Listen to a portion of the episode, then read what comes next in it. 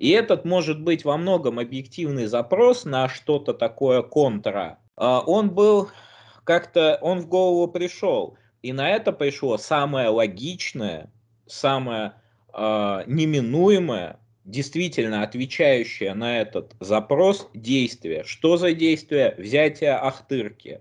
Потому что только так можно ответить на вопрос о кризисе либерализма в мире. Противостояние, диалог, пор абсолютно физиологически необходимо. Но у меня нет ощущения, что а, Пушилин, как Лютер а, или как, значит, Маркс, а, развивающий и одновременно противостоящий. Вот если считать, что Запад это такой, допустим, коллективный гегельянец, то у меня нет ощущения, что Пушилин это Маркс.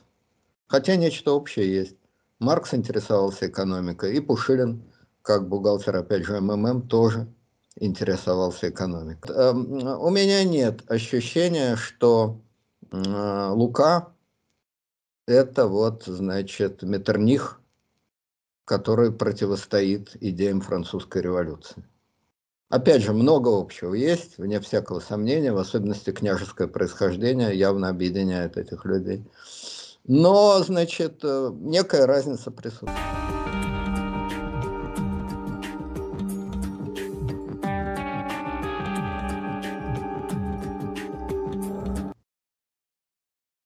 Здравствуйте, уважаемые слушатели. Это обсуждение событий недели.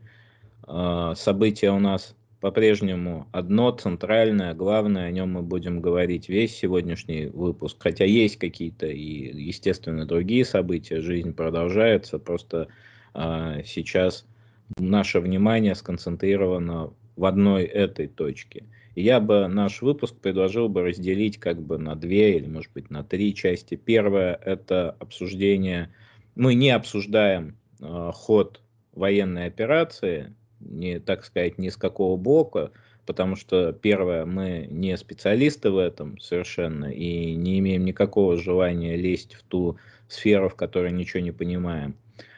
Вот. Второе, это по-прежнему над нами висит закон о распространении фейков. И я бы сразу хотел сказать, что мы никакие фейки не распространяем, у нас нет никакой цели распространять эти фейки ни с точки зрения закона Российской Федерации, ни с точки зрения здравого смысла, потому что все-таки это вещи как бы различные в наше время. Вот. Теперь, как я хотел бы построить наше обсуждение? Первое, это обсуждение внешнеполитической и дипломатической составляющей, так сказать. Второе, это обсуждение внутриполитической составляющей и психологического состояния. И я бы хотел начать вот с внешнеполитической части. Здравствуйте, Леонид Александрович. А, история с переговорами. За эту неделю было очень много всего противоречивого, от Мединского до встречи Зеленского и Путина. Вот как бы вы прокомментировали, какое у вас сложилось впечатление по поводу переговорной, так сказать, составляющей? Да. Ну, во-первых, я хочу к порядку ведения. Мне вот Ибрагим сказал, что очень много присылают сообщений на его адрес. На его адрес в мой адрес. Обычно всякие там а, слова поддержки и так далее, слова беспокойства. Я очень благодарен, естественно, всем людям, которые, как говорится, вспоминают, вот, которые какие-то слова поддержки говорят и так далее. Я прошу прощения за то, что у меня фейс э, заблокирован. То есть, ну, я в этом не виноват, но фейс заблокирован у многих, но есть какие-то простые способы эту блокировку обойти, как я понимаю. Простые, пока что уголовно не наказуемые. Ну, хорошо. Значит, э, затянул я с этим делом, но я думаю, что вот в ближайшее время, сегодня, там, завтра, мы этот мой фейс разблокируем.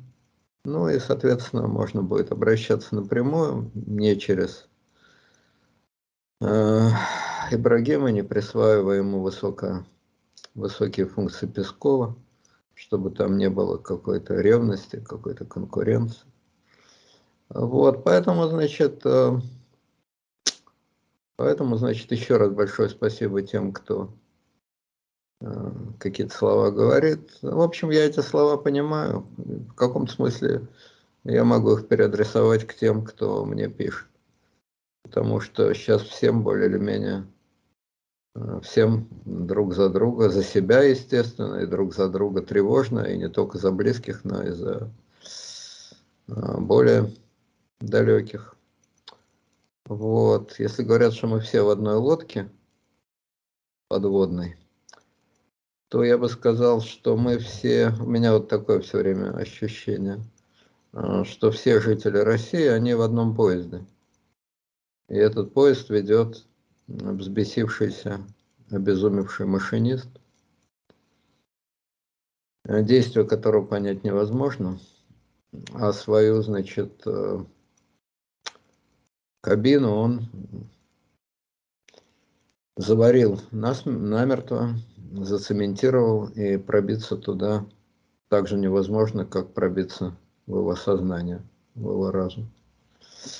Вот, и, конечно, пассажиры такого поезда, который швыряет из стороны в сторону, и, значит, на стыках рельсов, и невозможно понять, куда он летит, в тоннель бесконечный, к обрыву, или на какую-то другую ветку, или, или на встречный поезд пытается налететь. В общем, понять действия этого машиниста абсолютно невозможно.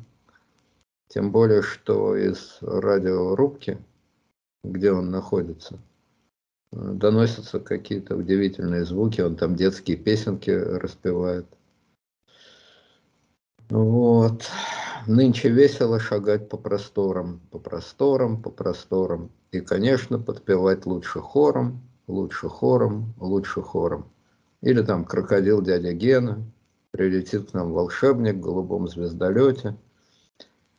И, конечно, покажет, дальше слово, дальше слово всем известное, ну и так далее. В общем, конечно, в таком поезде люди чувствуют себя люди чувствуют себя странновато. Я почему-то... Прыгивали на ходу, но это тоже так. Я почему-то сразу... Сейчас я закончу. Причем самое смешное, что значительная часть пассажиров при этом совершенно уверены, что это обычный дачный поезд, который едет по обычному расписанию.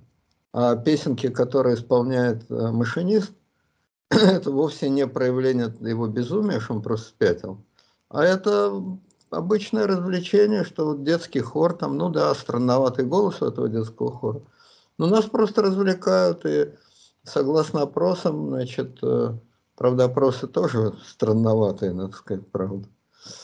Но согласно этим опросам, 70% пассажиров пребывают в приятной уверенности, что э, поезд идет строго по расписанию и от станции к станции, и что за окнами, ну вот сейчас там действительно как-то странно, был лесок, пропал, там не пойми что, между какими-то стенами едем. Но это не тоннель, никакой это не тоннель. А это просто мы едем мимо длинного забора. Ну и что? Все заборы как заборы. Поэтому пассажирам, вот опять же, пользуясь этой нехитрой аналогией в поезде, э, им как-то трудно друг с другом договориться. Значит, э, те, кто считают, что машинист спятил, и песенки, которые он распевает, это просто его глюки, тем, тем более неприятно рядом с людьми, которые уверены, что он в полном порядке, поезд идет отлично, а песенки очень приятные и ласкают слух.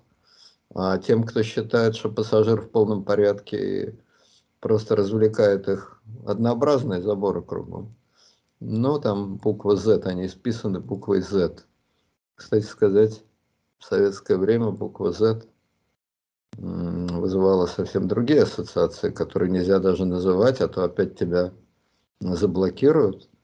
Но вот если вы нарисуете подряд две буквы Z, там одна внутри другой, две молнии такие, то вы легко поймете, о чем идет речь. Ну вот, неважно, значит. Короче говоря, тем людям, которые букву Z считают просто буквой Z, и тем людям, которые букву Z считают половиной от двух молний, им, конечно, договориться друг с другом в пределах одного поезда довольно трудно. Вот, поэтому, значит, э, волнение Уважаемых слушателей, я прекрасно понимаю. Сам волнуюсь. И рад бы не волноваться, да сам волнуюсь и по причинам общим, и по причинам сугубо личным, и по причинам денежным, и по причинам безденежным. В общем, по всему волнуюсь. Мне почему-то сразу в голову пришло после соло поезд, вот э, эх, тройка, птица тройка, кто тебя выдумал, как бы знать э, у бойкого народа ты могла только родиться в той земле, что не любит шутить, а ровнем гладнем разметнулась на полсвета. Да и ступай, считать версты, пока не зарябят тебе в очи. И не хитрый, кажись, дорожный снаряд, не железным схвачен винтом, а скоро живьем с одним топором да долотом снарядил и собрал тебя ярославский расторопный муджик, не в немецких ботфортах ямщик. Ну, это все очень хорошо, только с одним не согласен, э, что шутить не любит. По-моему, этот ярославский, а точнее питерский мужик страшно любит шутить. То есть он шутит непрерывно. Вот. Правда, не все его шутки вызывают у большинства встречный смех. Некоторые шутки э, не вполне доступны, но я вот из его шуток две особенно хорошо помню. Ну, одну все знают.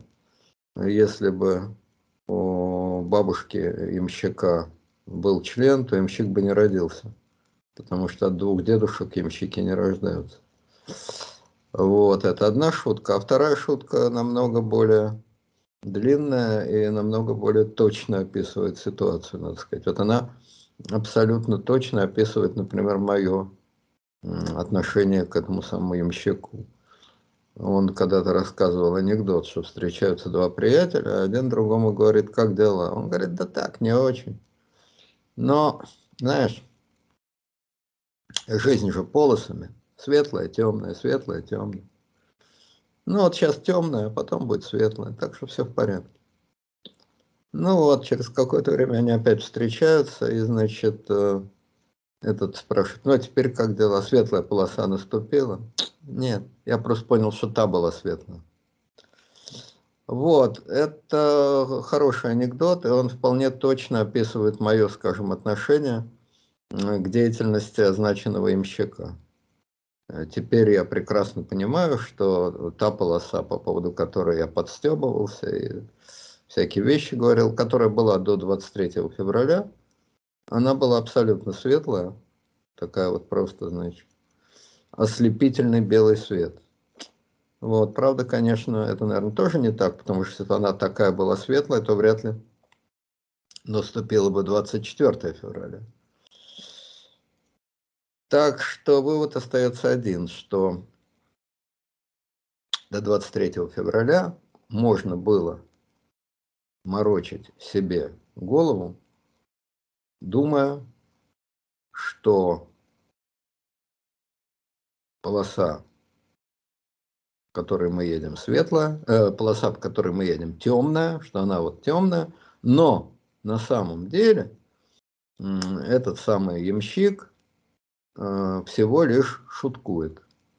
То есть э, ведет такое не очень смешное, а кому-то, наверное, нравилось, длинное ток-шоу. А 24 февраля, когда он перелетел из ток-шоу в реалити-шоу, тут вот выяснилось, что до 23 включительно полоса была на редкость светлая по сравнению с тем, что куда въехали, значит, 24-го. Ну ладно, я извиняюсь за такое длинное предисловие. Хотя, собственно говоря, после этого предисловия можно закрывать лавочку, особенно добавить-то нечего. Вот. Ну ладно, значит, по поводу переговоров. Значит, э, по поводу переговоров там вот что любопытно. Там не то на этих переговорах, чисто эстетически любопытно, не то на этих переговорах, не то на каких-то других Лавров сказал, что мы мирные люди, и, значит, ни на кого не нападаем, в частности, на Украину мы не нападали. Из чего логически следует две возможности. Первое, что никаких военных действий, никакой военной операции нет. Это просто грандиозная постановка. Грандиозная постановка какого-то телесериала. тогда его слова, что мы ни на кого не нападали, вполне понятно. Или вариант второй, что никакого телесериала и никакой постановки нет, а имеет место военная операция, но поскольку мы ни на кого не нападали, то, соответственно, на нас напали. То есть, что значит, эм, Украина напала на Россию 24 февраля, и, соответственно, Россия вынуждена вести военную операцию в порядке обороны. Ну, кому какая из двух трактовок слов Лаврова ближе, это уж дело вкуса, как говорится. Но в любом случае, вот это заявление Лаврова мне понравилось. Особенно оно мне понравилось на фоне слов, что за распространение фейков дают до 15 лет тюрьмы. Ну, значит, кому дают, а кто и сам дает. Тут, как говорится, есть муравьевы, которых вешают, а есть муравьевы, которые вешают. То есть, вот, это с точки зрения лингвистических игр э, гражданина Лаврова. Другое, на что многие обратили внимание, что эти игры ему нелегко даются. То есть языком-то он играет превосходно. Как вчера родился, а вот лапки трясутся. Тяжела судьба женщины в царской России.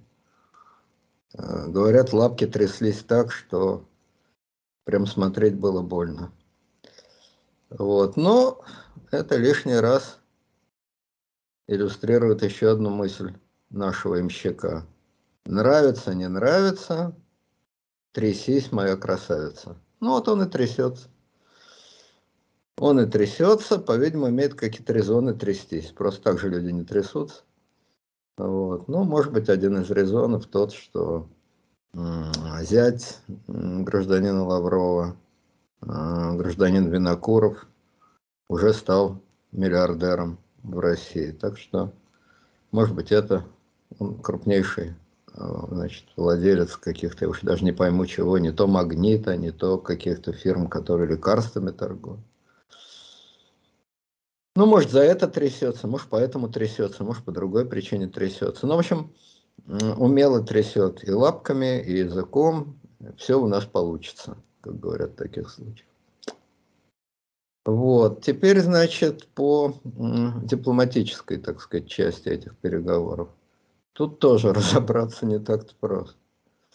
Значит, сначала прошла информация, и многие по этому поводу очень обрадовались что из списка претензий России к Украине пропали две претензии.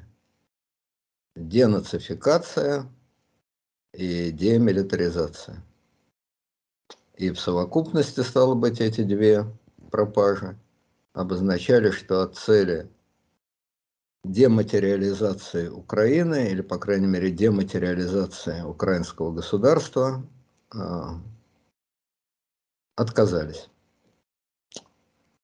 Ну, я бы это так понял. Если отказались от денацификации и демилитаризации, то, следовательно, просто эти результаты достигнуты. За две недели Украина успешно денацифицировалась и демилитаризировалась. Но если она уже денацифицирована и демилитаризирована, и почти что дематериализирована, то что, собственно, дальше добиваться этих целей? Вот, я, значит, узнав об этом, я порадовался э, за то, что Украина, например, денацифицирована. Это для меня было отрадное явление. Потом вдруг, бац, выясняется нифига подобного, и денацификация и демилитаризация остаются в списке российских требований. Из чего следует, что нацификация и милитаризация Украины, они, по-видимому, находятся в каком-то квантомеханическом мире. То есть, с одной стороны, они есть, с другой стороны, их нет. Но вот, проследить траекторию денацификации достаточно сложно. Она идет, но Траекторию определить нельзя. В общем, я так и не понял, Украина нацифици... нацифицирована или денацифицирована. У меня такое впечатление, что наш ямщик сам по этому поводу пребывает в некоторых раздумьях. Я их уже денацифицировал, или еще только мне предстоит это сложная, сложная, но креативная работа по их денацификации. Вот, кроме денацификации и демилитаризации, там, значит, еще есть какие темы? Соответственно, отказ Украины от вступления в НАТО, признание Украиной, что Крым российский, и признание Украиной существования ДНР, ЛНР. Вот, по-моему, все э, требования, которые Россия предъявляет к Украине. В границах, в границах Донецкой и Луганской области, то есть э, ДНР ширится и растет. Понятно. Вот, это требования интересные. Это требования интересные. А чем они интересны? Интересны они тем, если опустить расширение этих областей, вот оставить просто ДНР, ЛНР, принцип оставить, интересно это тем, что единственное, что России нужно, это что? Это слова. Все. Военная операция с целью вербализации слов. Военно-вербальная операция, так у нас получается. Военно-вербальная операция. России надо, чтобы Украина сказала, что она больше не хочет. И России надо, чтобы Украина утвердила, верифицировала, так сказать, военная операция с целью денацификации и верификации, чтобы Украина верифицировала э, то, что Крым входит в состав России, а ДНР, ЛНР существует. Значит, особенно мне нравится требование верификации военной операции с целью верификации. Здесь возможны разные варианты. Ну, например, э, то, что Крым входит в состав России, записано в Российской Конституции, поскольку в Российской Конституции перечислены все субъекты Российской Федерации. А будем ли мы, и Крым ничем не отличается от всех остальных. Будем ли мы проводить еще 88 военных операций, с требованием, чтобы Украина признала, что Бурятия, Пензенская область, Ханты-Мансийский округ, что особенно важно, конечно, а также все остальные субъекты Российской Федерации входят в Российскую Федерацию. Или нет?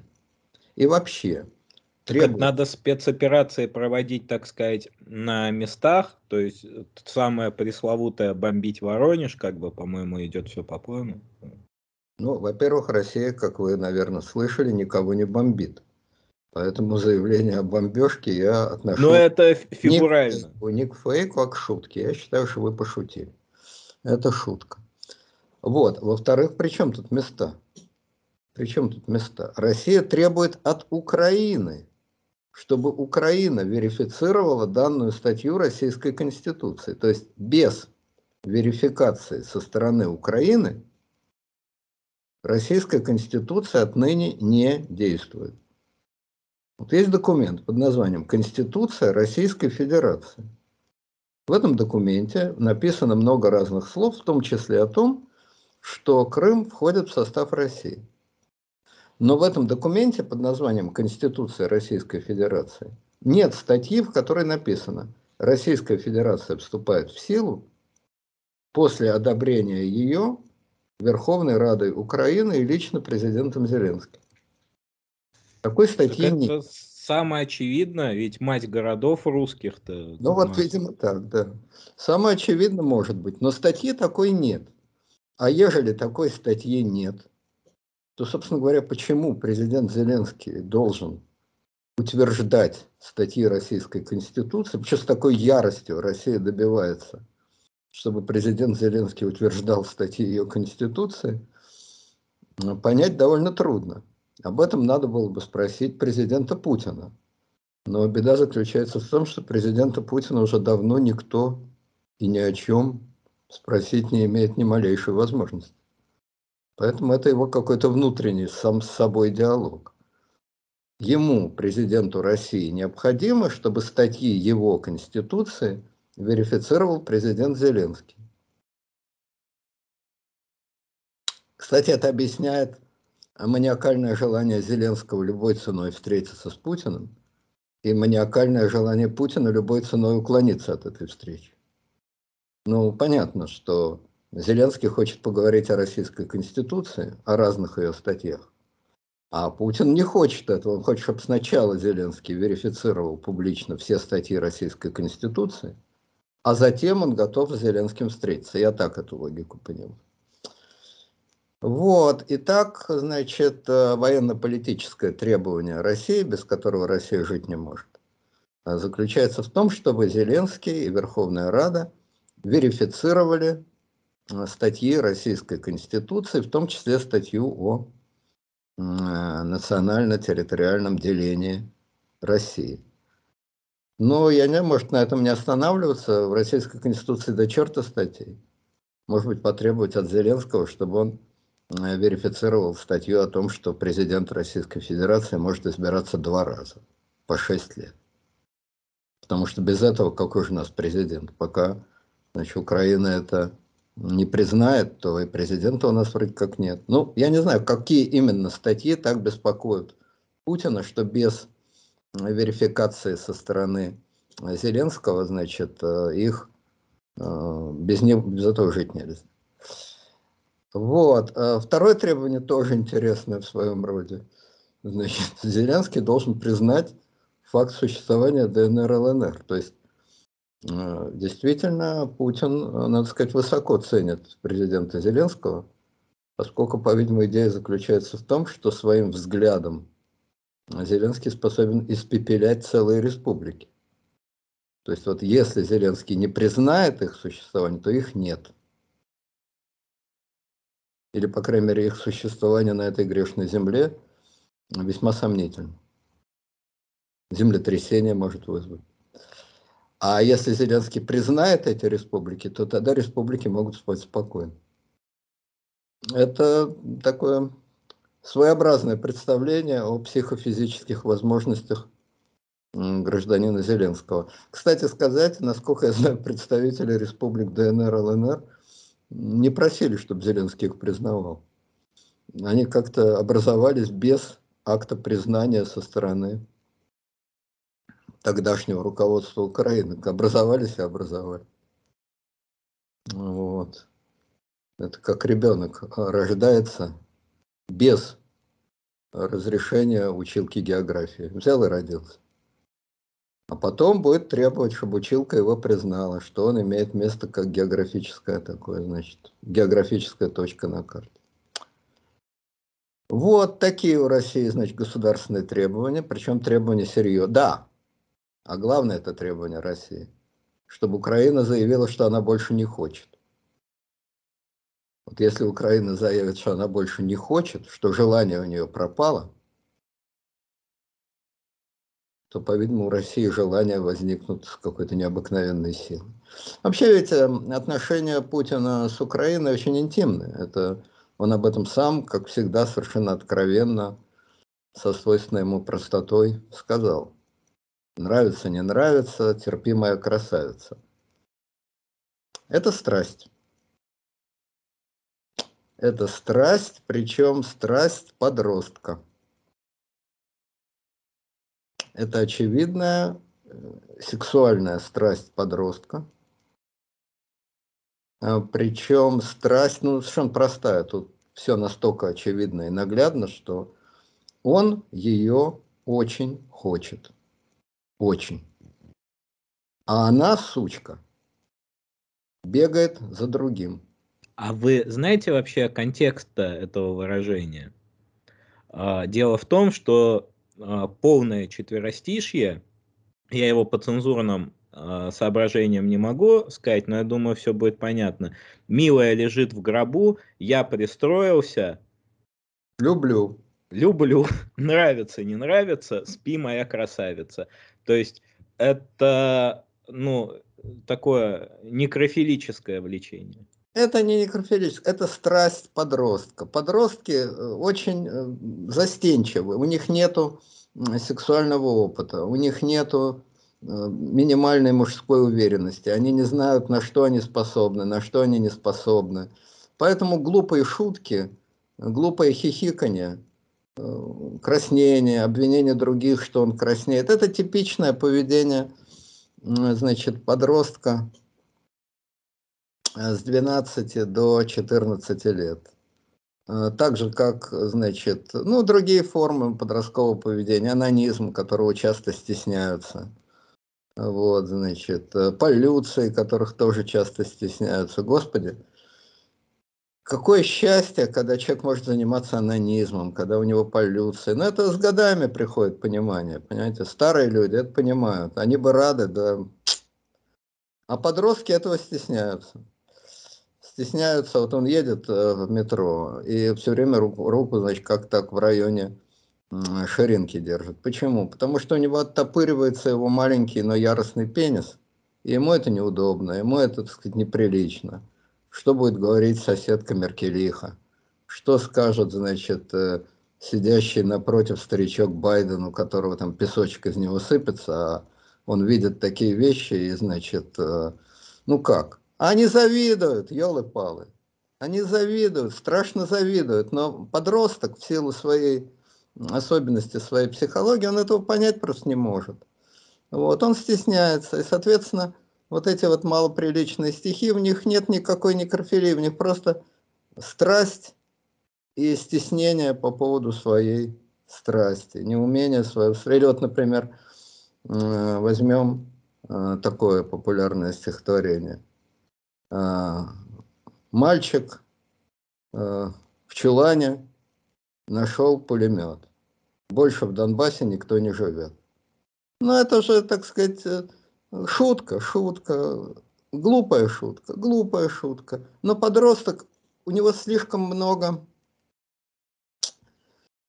тестостерона, адреналина, драйва, и он не, не умеет это адекватно значит, выразить. Вот, поэтому это вполне понятная подростковая страсть. Но эта страсть, ее невозможно удовлетворить, поскольку предметом страсти является слишком большая красавица. Ну, невозможно. А к тому же, что самое ужасное и самое обидное, что еще раз говорю, это дура, дурочка, не дура, дурочка, это любовные отношения. Эта дурочка бегает за каким-то хлыщом э, в джинсах Левайс, за французиком каким-то. Французишки, они же мелкие. Я боюсь, нас забанят за неполиткорректность, так я хочу сказать, что я против французов абсолютно ничего не имею. Прекрасная нация. Декарт, Бальзак. Гюго. Гюго. На худой конец генерал Деголь даже сгодится. Мелким его уж никак не назовешь. Двухметровый такой. Но многие считают, что французы, они просто фанфароны. Наполеон, ядрена мать. Наполеон. Вот. Но многие считают, что они фанфароны. Вот, э, значит, повяжет себе какую-нибудь косынку на шею, там, как-то так, значит, ходят. И вот дурочка деревенская, с огромными синими глазами, с великолепными русыми, настоящими русыми волосами, подлинно русыми. 90-60 на 90, вот такая гарна дывчина. Она купилась вот на это фуфло, на этот псевдо-европейский блеск. В то время как рядом стоит парень, да, все говорят, он маленького роста. Все говорят, одет он слишком просто. Это правда. Но у него, он любит, у него чувство большое, он по-настоящему любит, он хочет, он по-настоящему хочет. А эти фанфаронишки в своих, значит, шейных платочках там, они не любить не могут во всех смыслах этого слова. Вот, ни черта они не могут. Это страшное, чудовищное унижение, потому что я-то ее люблю, а вы глядите на нее а он глядит в пространство. А этот фанфарон даже не хочет ее. Вот что самое ужасное. она, за, я люблю ее, она бегает за ним, а он вообще на нее внимания не обращает. Она ему предлагается 10 лет подряд. А он 10 лет губы кривит. И говорит, да нет, да то, да все, то ты рожей не вышла, то ты, значит, духи у тебя не такие, а, то, значит, ты слишком неопытная, европейские штучки не все знаешь. Вот научишься всем европейским штукам, сдашь мне экзамен на штуки, ну тогда так и быть, я тебя возьму. Ну, это терпеть вообще можно? Но Может это... влюбленный подросток терпеть такую сцену? Это было до 24 февраля. После 24 февраля влюбленный подросток как хрясь ее. И тут уже даже французик, даже с платочком как бы, э, не, вот, ну, насколько вот ему смелости, уверенности и злости хватает, вот пытается это все дело остановить. Он уже говорит, я и женюсь на ней. Ну, не сегодня, но завтра. Нет, в том все и дело. Фига с два женится. Он не, по-прежнему не... губки кривит. Нет, нет, нет, губки он не так, так скажем, губки он кривит гораздо меньше, потому что рассматривается вопрос о вступлении в ЕС, там, в общем, лед тронулся, и обещания, кольцо еще не достали, но в кармане уже рукой копошатся. Угу. Знаем мы эти знаем мы этот лед. Значит, что произошло на самом деле? Вот смотрите, значит, он терпел, подросток наш, он терпел, он терпел, он терпел. Это невероятное, неслыханное, запредельное унижение. Двойное унижение, что она меня не хочет, тройное, она меня не хочет, она его хочет, а он ее не хочет. Это тройное чудовищное унижение. Чудовищное. Для э, мальчика э, 70 лет оно чудовищно. Понимаете, вот если вы в 70 лет сохранили борзость и пылкость 12-13-летнего, то вынести это абсолютно невозможно. И, наконец, вы правы, да, он не выдержал и со всей своей подростково-стариковской борзостью на нее бросился. И эта дура, дурочка, от него отбивается и копытами, и ноготками, визжит, кричит. Причем это не любовные стоны, это не значит, любовная игра, это не разжигание э, страсти в форме значит, э, любовных укусов. Ничего подобного. Отбивается отчаянно. А он, тот самый хмырь, значит, с шейным платочком, он несет какую-то ахинею. Он ее по-прежнему не хочет. Максимум, что он говорит, я готов с ней дружить. Я готов с ней иметь деловые, извините за выражение, платонические деловые отношения. И то, не больно-то я готов.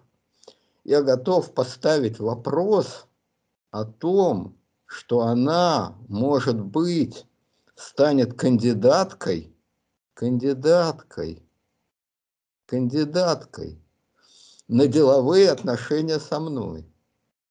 То есть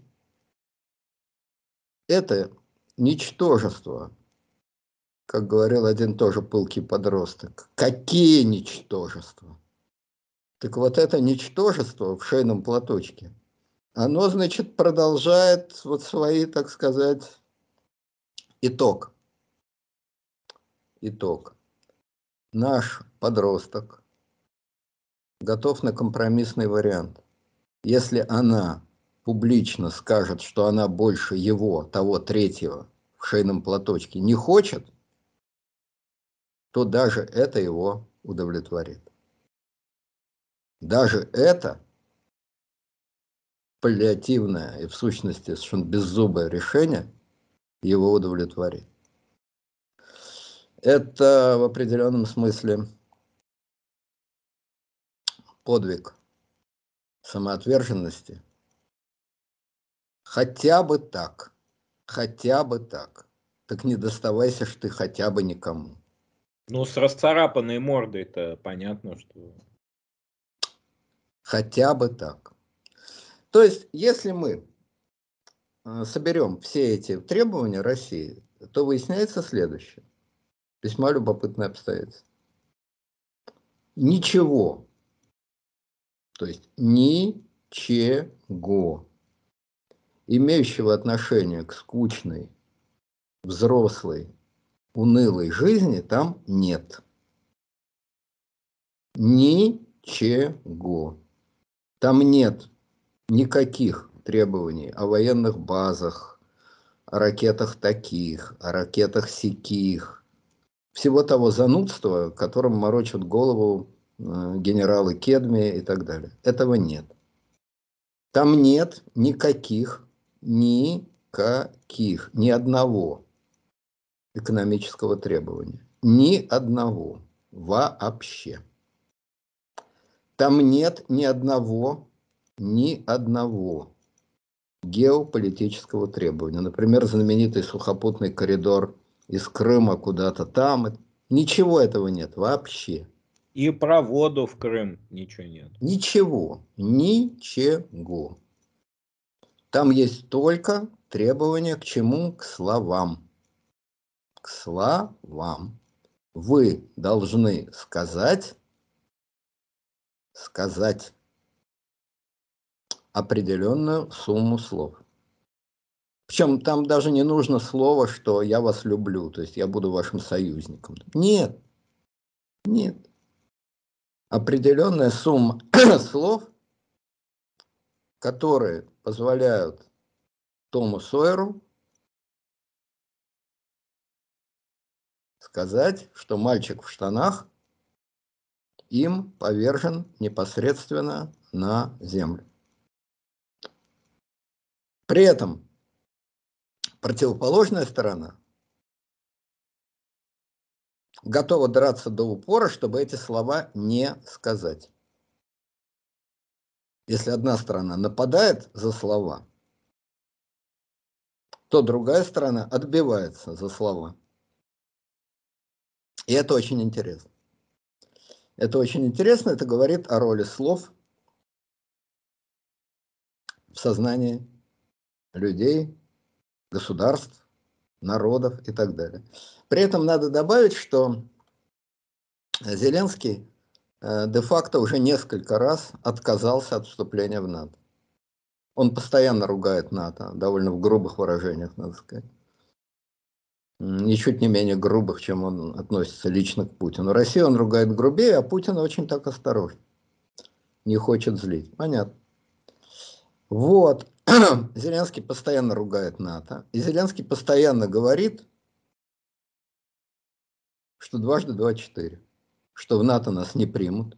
И какого черта мы 10 лет на коленях стоим перед закрытой дверью и бьемся лбом об этот порог, понять невозможно. Ну не хотите нас принимать и не надо. Не больно-то и хотелось. Зеленский это упорно говорит, упорно повторяет. То есть он, Зеленский, морально, несомненно, готов к тому, чтобы от членства в НАТО отказаться. Это абсолютно очевидно по всем его речам. И более того, учитывая тот гигантский авторитет, который сейчас Зеленский имеет, там говорят, у него рейтинг там 95%. Вот. Учитывая этот гигантский авторитет, он может это говорить. Когда он пришел к власти в 2019 году, он этого говорить не мог, потому что его бы просто растерзали за такие слова. Объявили бы агентом ФСБ, предателем, и его бы просто растерзали. А сейчас он это говорит открыто. Но мне кажется, что украинское общество – который сейчас а, восторженно аплодирует Зеленскому, что бы тот ни сказал, совершенно не понимает его слов. Оно, оно, общество, не готово, как мне кажется, я в Украине, естественно, не был и опросов не читал, но мне что-то интуитивно. Оно не готово к тому, чтобы эти слова сказать и отказаться от фейка. Потому что вступление Украины в НАТО – это стопроцентный фейк абсолютно очевидно, что НАТО ее никогда не примет, сколько бы они ни стояли в позе просителя у порога. И Зеленский это говорит предельно ясно. И ему аплодируют, как аплодируют всему, чтобы он не сказал. Но принять это всерьез они не могут, по-моему, не готовы. Хотя, с другой стороны, поскольку вопросов никто сейчас проводить не будет, ну, в смысле референдума, а в Раде эта самая фракция «Слуги народа», значит, имеет э, какое-то довольно твердое большинство, то, в принципе, через Раду такой закон, он, наверное, он, Зеленский, наверное, мог бы протащить. Оппозиционный блок наверняка будет за это голосовать, э, «Слуга народа» будет голосовать, ну и так, может быть, они две трети голосов-то и наскребли бы. Это учитывая то, что какое-то количество депутатов от ОПЗЖ, я так понимаю, в Раде тоже представлены, а, они вообще там часть арестованы, какие-то обвинены в госизмене, какие-то бежали, как бы, ну и так далее. А Порошенко вчера а, выступил и сказал, что в этот момент он твердо поддерживает президента и все такое.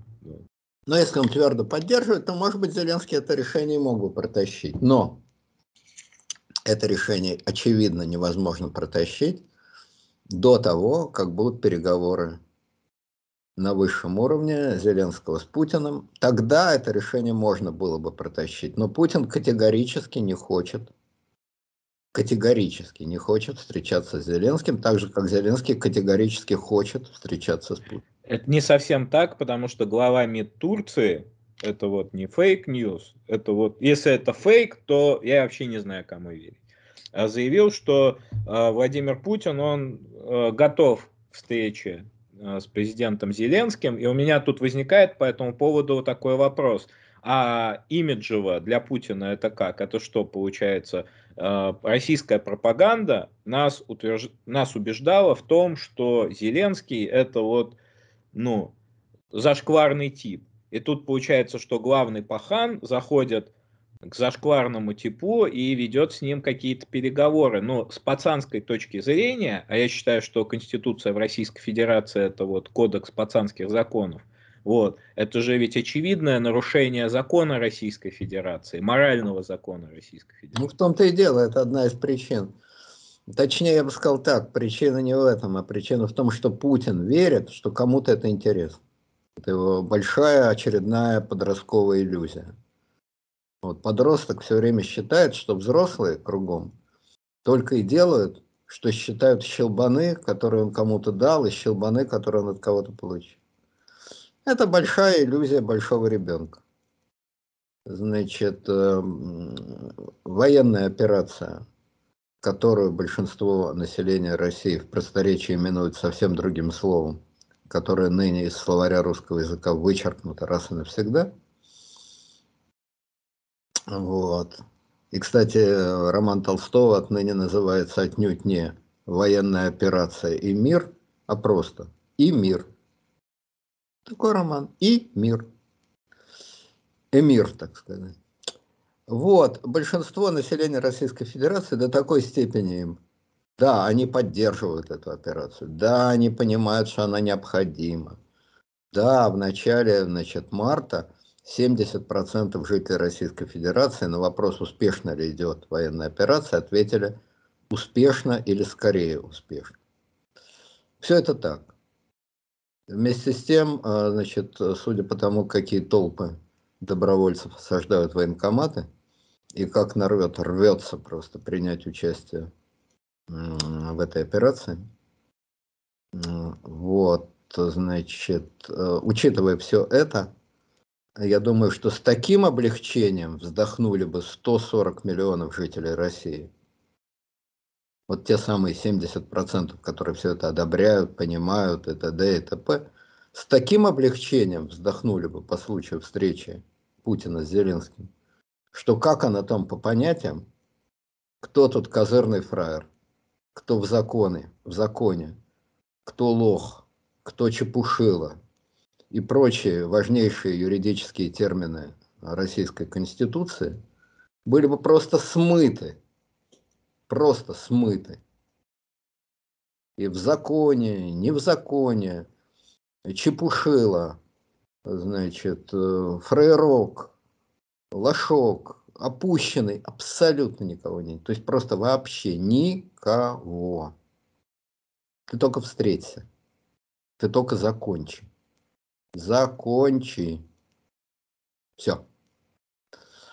Но Путин, как человек честный и живущий действительно реально по понятиям, только не по народным понятиям, а по своим внутренним понятиям, на это пойти не могу. А то, что говорит министр иностранных дел Турции, ну и пусть говорит. Мне, например, гораздо интереснее, что по этому поводу говорит Песков. Песков говорит разные взаимоисключающие вещи. Как Путин сказал какой-то американской корреспондентке, Песков часто такую пургу несет, что вообще не поймешь, где он это взял. Ну вот я не знаю, где Песков это взял, но он заявил недавно, значит, что говорить не о чем, потому что нет конкретного предмета для разговора. Потом, что нет никаких концептуальных против... запретов на встречу. Так нет запретов или есть запреты? Есть о чем говорить или нет о чем говорить? Но я, честно говоря, поскольку обжегся один раз на том, что искал а, в позиции Путина компромиссы, я как-то перешел на другую точку зрения, что он бескомпромиссный, что он абсолютно радикальный, и что никакие, значит, э, ни на какие гнилые компромиссы и ни на какие похабные миры э, он не пойдет. Поэтому теперь я уже боюсь, как говорится, загадывать, э, будет такая встреча, не будет такой встречи. Но в принципе, еще раз говорю, если бы такая встреча была, такие условия были бы сформулированы, то я думаю, что Зеленский мог бы продавить через Раду отказ от желания. Вот Рада принимает закон о том, что мы больше не желаем. Желание пропало. Я бы так и сформулировал. Закон Рады о, о том, что желание пропало. И уж с каким бы облегчением это восприняла Европа, даже трудно себе представить. Вот уж кто выдохнул бы, так выдохнул. Что кончился этот кошмар с несостоявшимся вступлением в НАТО. Ради этого они, может быть, даже ускорили бы процесс а, значит, принятия Украины отнюдь не в ЕС, а в число кандидатов в ЕС. Вообще отношение Европы к Украине, конечно, абсолютно хамское, такое демонстративно хамское. Отказывать в статусе кандидата в ЕС, ну, братцы мои, ну это уж вообще за гранью просто за гранью. Ладно, не принимайте, никто же не требует, но хоть кандидатами назовите. Нет. Непонятно даже почему. Ведь кандидатство никаких обязательств не накладывает. С другой стороны, конечно, Европа очень много делает, принимает миллионы беженцев. Вот. Кстати, интересно, я сегодня видел статистику на сайте РБК. Из Украины 2 миллиона беженцев, из которых 970 тысяч бежали в Россию в Россию. Но это исключительно граждане ДНР, ЛНР, которые в Украину бежать по Вообще понятным причинам. Пишут два с половиной миллиона где-то. Ну, тем более. Которые по понятным причинам бежать, а, значит, в Европу не могут. Вот, а просто их туда никто не примет. А значит, а, украинцы, то есть граждане Украины, в Россию вообще не бегут. Стесняются, по-видимому, если учесть, что российская пропаганда еще недавно объясняла, что они жаждут освобождения и так далее, то, значит, они стесняются надоедать своим освободителям и предпочитают бежать от освободителей в Европу. Надеюсь, что это не fake news, это было написано на сайте РБК, и надеюсь, что эта информация не является преступной. Ну вот, но два других требования, которые у России в любом случае остаются, слова про Крым и слова про ДНР, ЛНР – они, конечно, эти слова для Зеленского невозможны. И никакой, никакой его авторитет, и никакие фракции «Слуга народа», и никакая поддержка ничего тут изменить не могут. А почему вы называете это словами? Ведь признание ДНР и ЛНР в границах э, Донецкой и Луганской э, областей, это означает просто сдачу каких-то конкретных городов. Я думаю, что если бы Зеленский сказал, что ни черта мы вам не сдадим ни одного миллиметра. Но в рамках, которые у них уже есть на 23 февраля, мы их признаем независимыми республиками, я думаю, что этого бы вполне хватило, даже Путин. Даже Путин. Потому что в этом случае у него, у Путина, появился бы действительно более или менее реальный шанс сказать «я победил». Все цели, поставленные перед военной операцией, полностью выполнены. В НАТО Украина не вступает. Крым она признала российским. ДНР, ЛНР она признала независимыми. Все. Я победил, соответственно, продолжение военной операции лишено всякого смысла. Даже без распространения на пределы там, Донецка и Луганска. Черт с вами, подавитесь. Да, там есть маленькие шероховатости. Российский закон признает эту самую ДНР, ЛНР в пределах Донецкой и Луганской области. Но мне кажется, что бухгалтер МММ, который, значит, э, возглавляет э, Донецкую область, у него есть, есть Пушилин. некоторый... Пушилин, да. У него есть некоторый опыт э, превращения воздуха в деньги, а денег в воздух. И поэтому это вот исходное требование в границах, оно бы как-то сошло на нет. Оно бы осталось в мозгах э, господина Стрелкова, э, господина Квачкова, Дугина, еще нескольких энтузиастов. Но уже ни Соловьева, ни Скобееву, ни Симонян эти материи бы абсолютно не интересовали. Как они уж тем более не интересовали бы ни одного из 140 миллионов жителей России, кроме Стрелкова, Квачкова, а, значит, там, а, Ивашова а, и еще нескольких энтузиастов. Путину нужна победа. В вербальном, чисто вербальном, вербально-танковом поединке. Вот в этом вербально-танковом поединке ему нужна словесная победа. Потому что кроме слов слов. Ему не нужно ничего. Ну хорошо, предположим, что все так. Ему нужна вербальная победа. Одна на всех, он за ценой не постоит. Но, понимаете, в 2014 году эти тезисы, как мне, как мне казалось, они имели какое-то право на жизнь. Сейчас, ну хорошо, а что мешает вот, активизироваться в Приднестровье, например? Это же ведь тоже территория. Вот завтра собирается Совбез и говорит, мы полностью признаем Приднестровско-Молдавскую республику в границах там до Кишинева. Что мешает?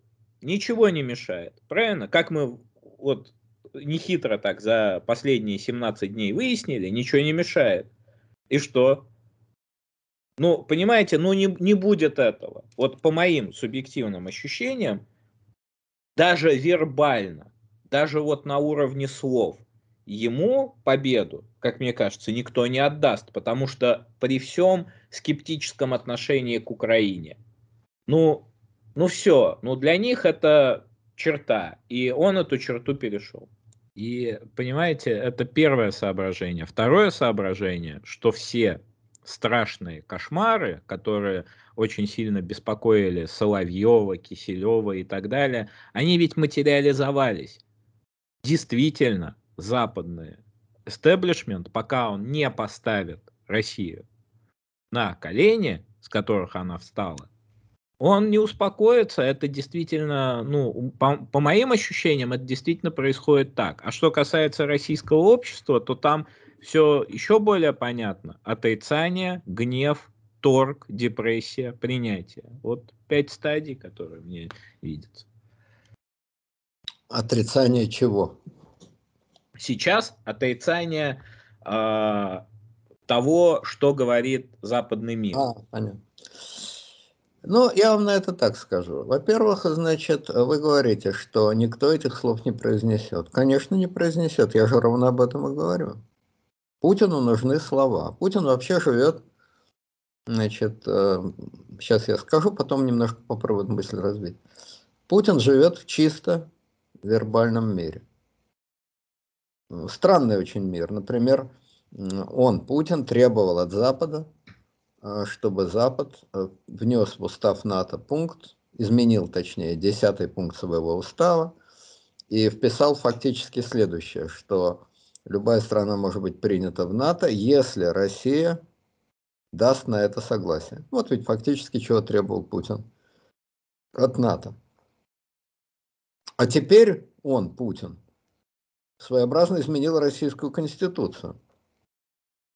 Как я уже говорил, статьи Российской Конституции вступают в дело после одобрения российским парламентом и после того, как президент Зеленский разрешит эту статью пустить в дело. Речь идет о значит, признании Украины Крыма. Если сам Путин претендовал на право утверждать устав НАТО, то право утверждать статьи Российской Конституции он любезно предоставил Зеленскому. По крайней мере, статью о территориальном делении России. Ну вот, но дело, еще раз говорю, не в этом. Путин живет в мире слов, совершенно правильно. И ему эти слова нужны. Но все люди живут в мире слов, просто слова разные.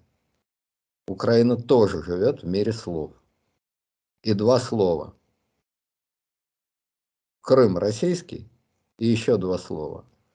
А, ДНР независимо, Украина никогда не скажет. Именно потому, что люди, государственные деятели, общество, народы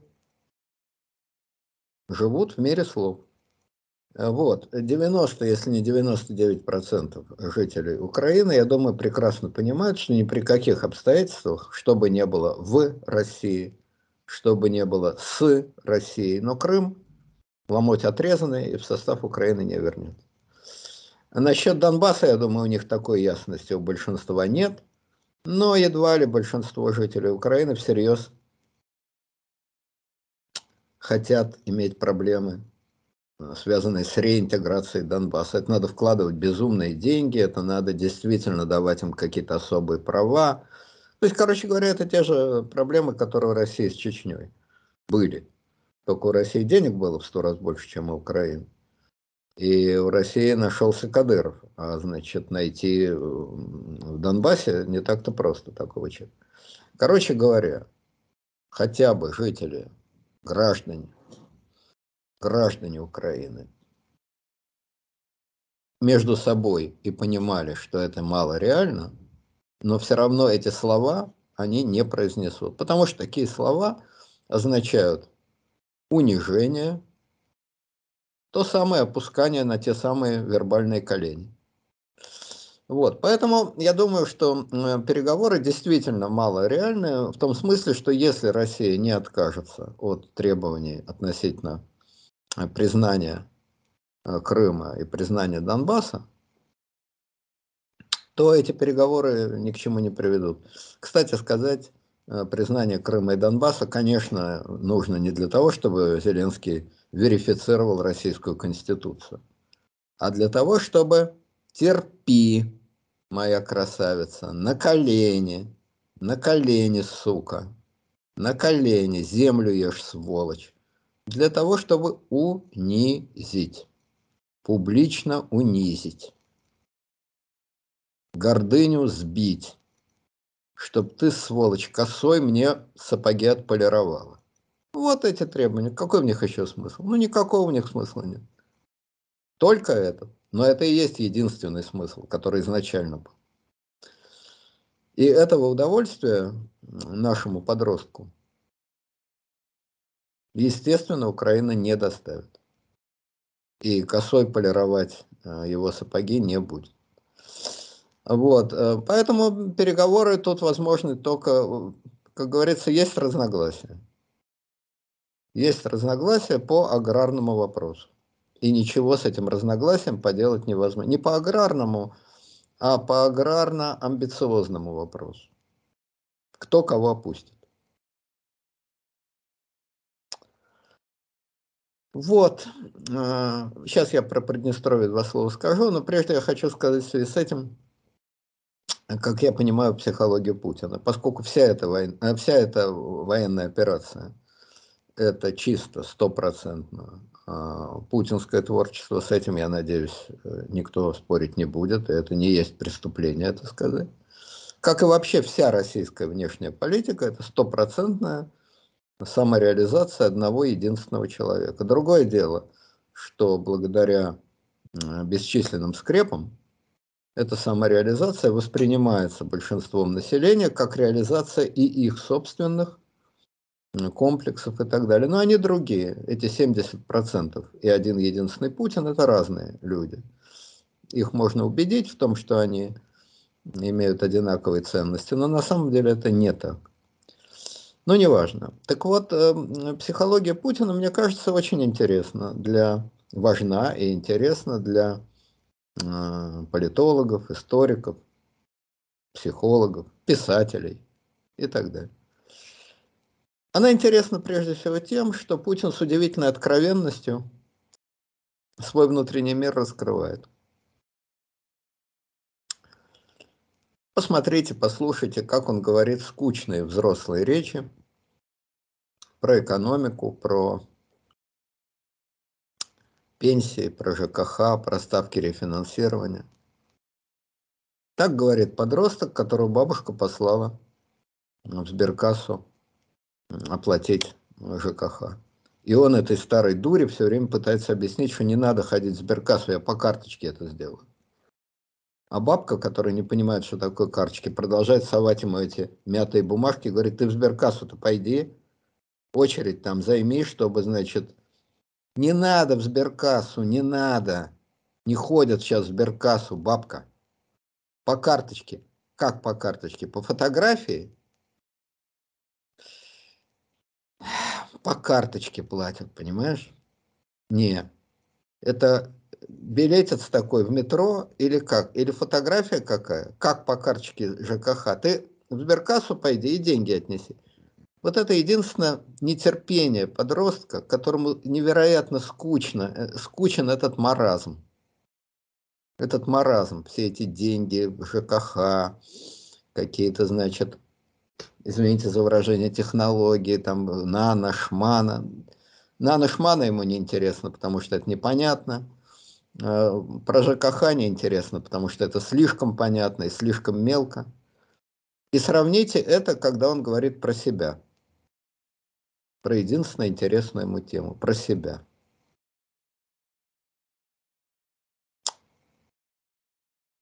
Про член э, дедушки и бабушку. Про ковыряться в носу.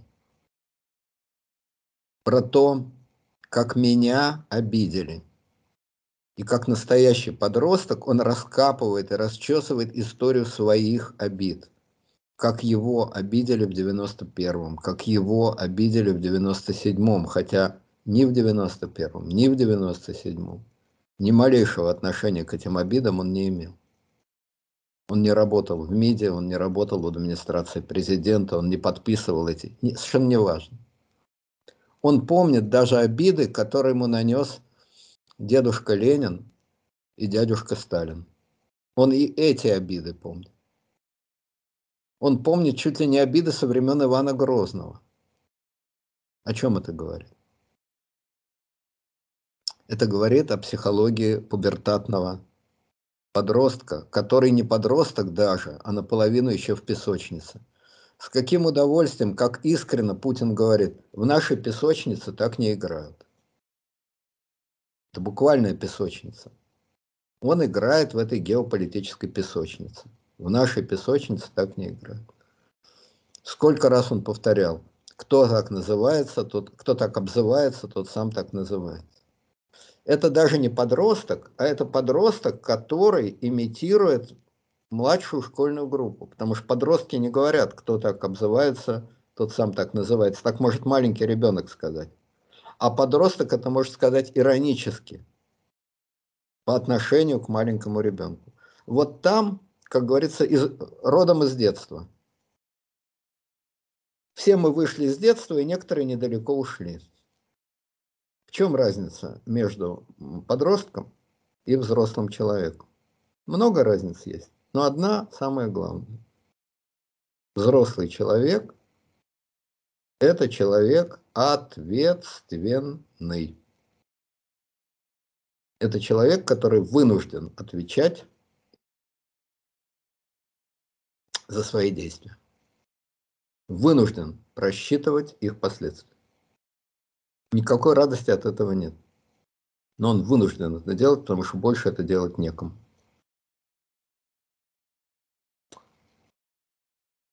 Тем более, если речь идет о, так сказать, государственном человеке. Подросток – это человек, который абсолютно за свои действия не отвечает, у него порог ответственности резко снижен.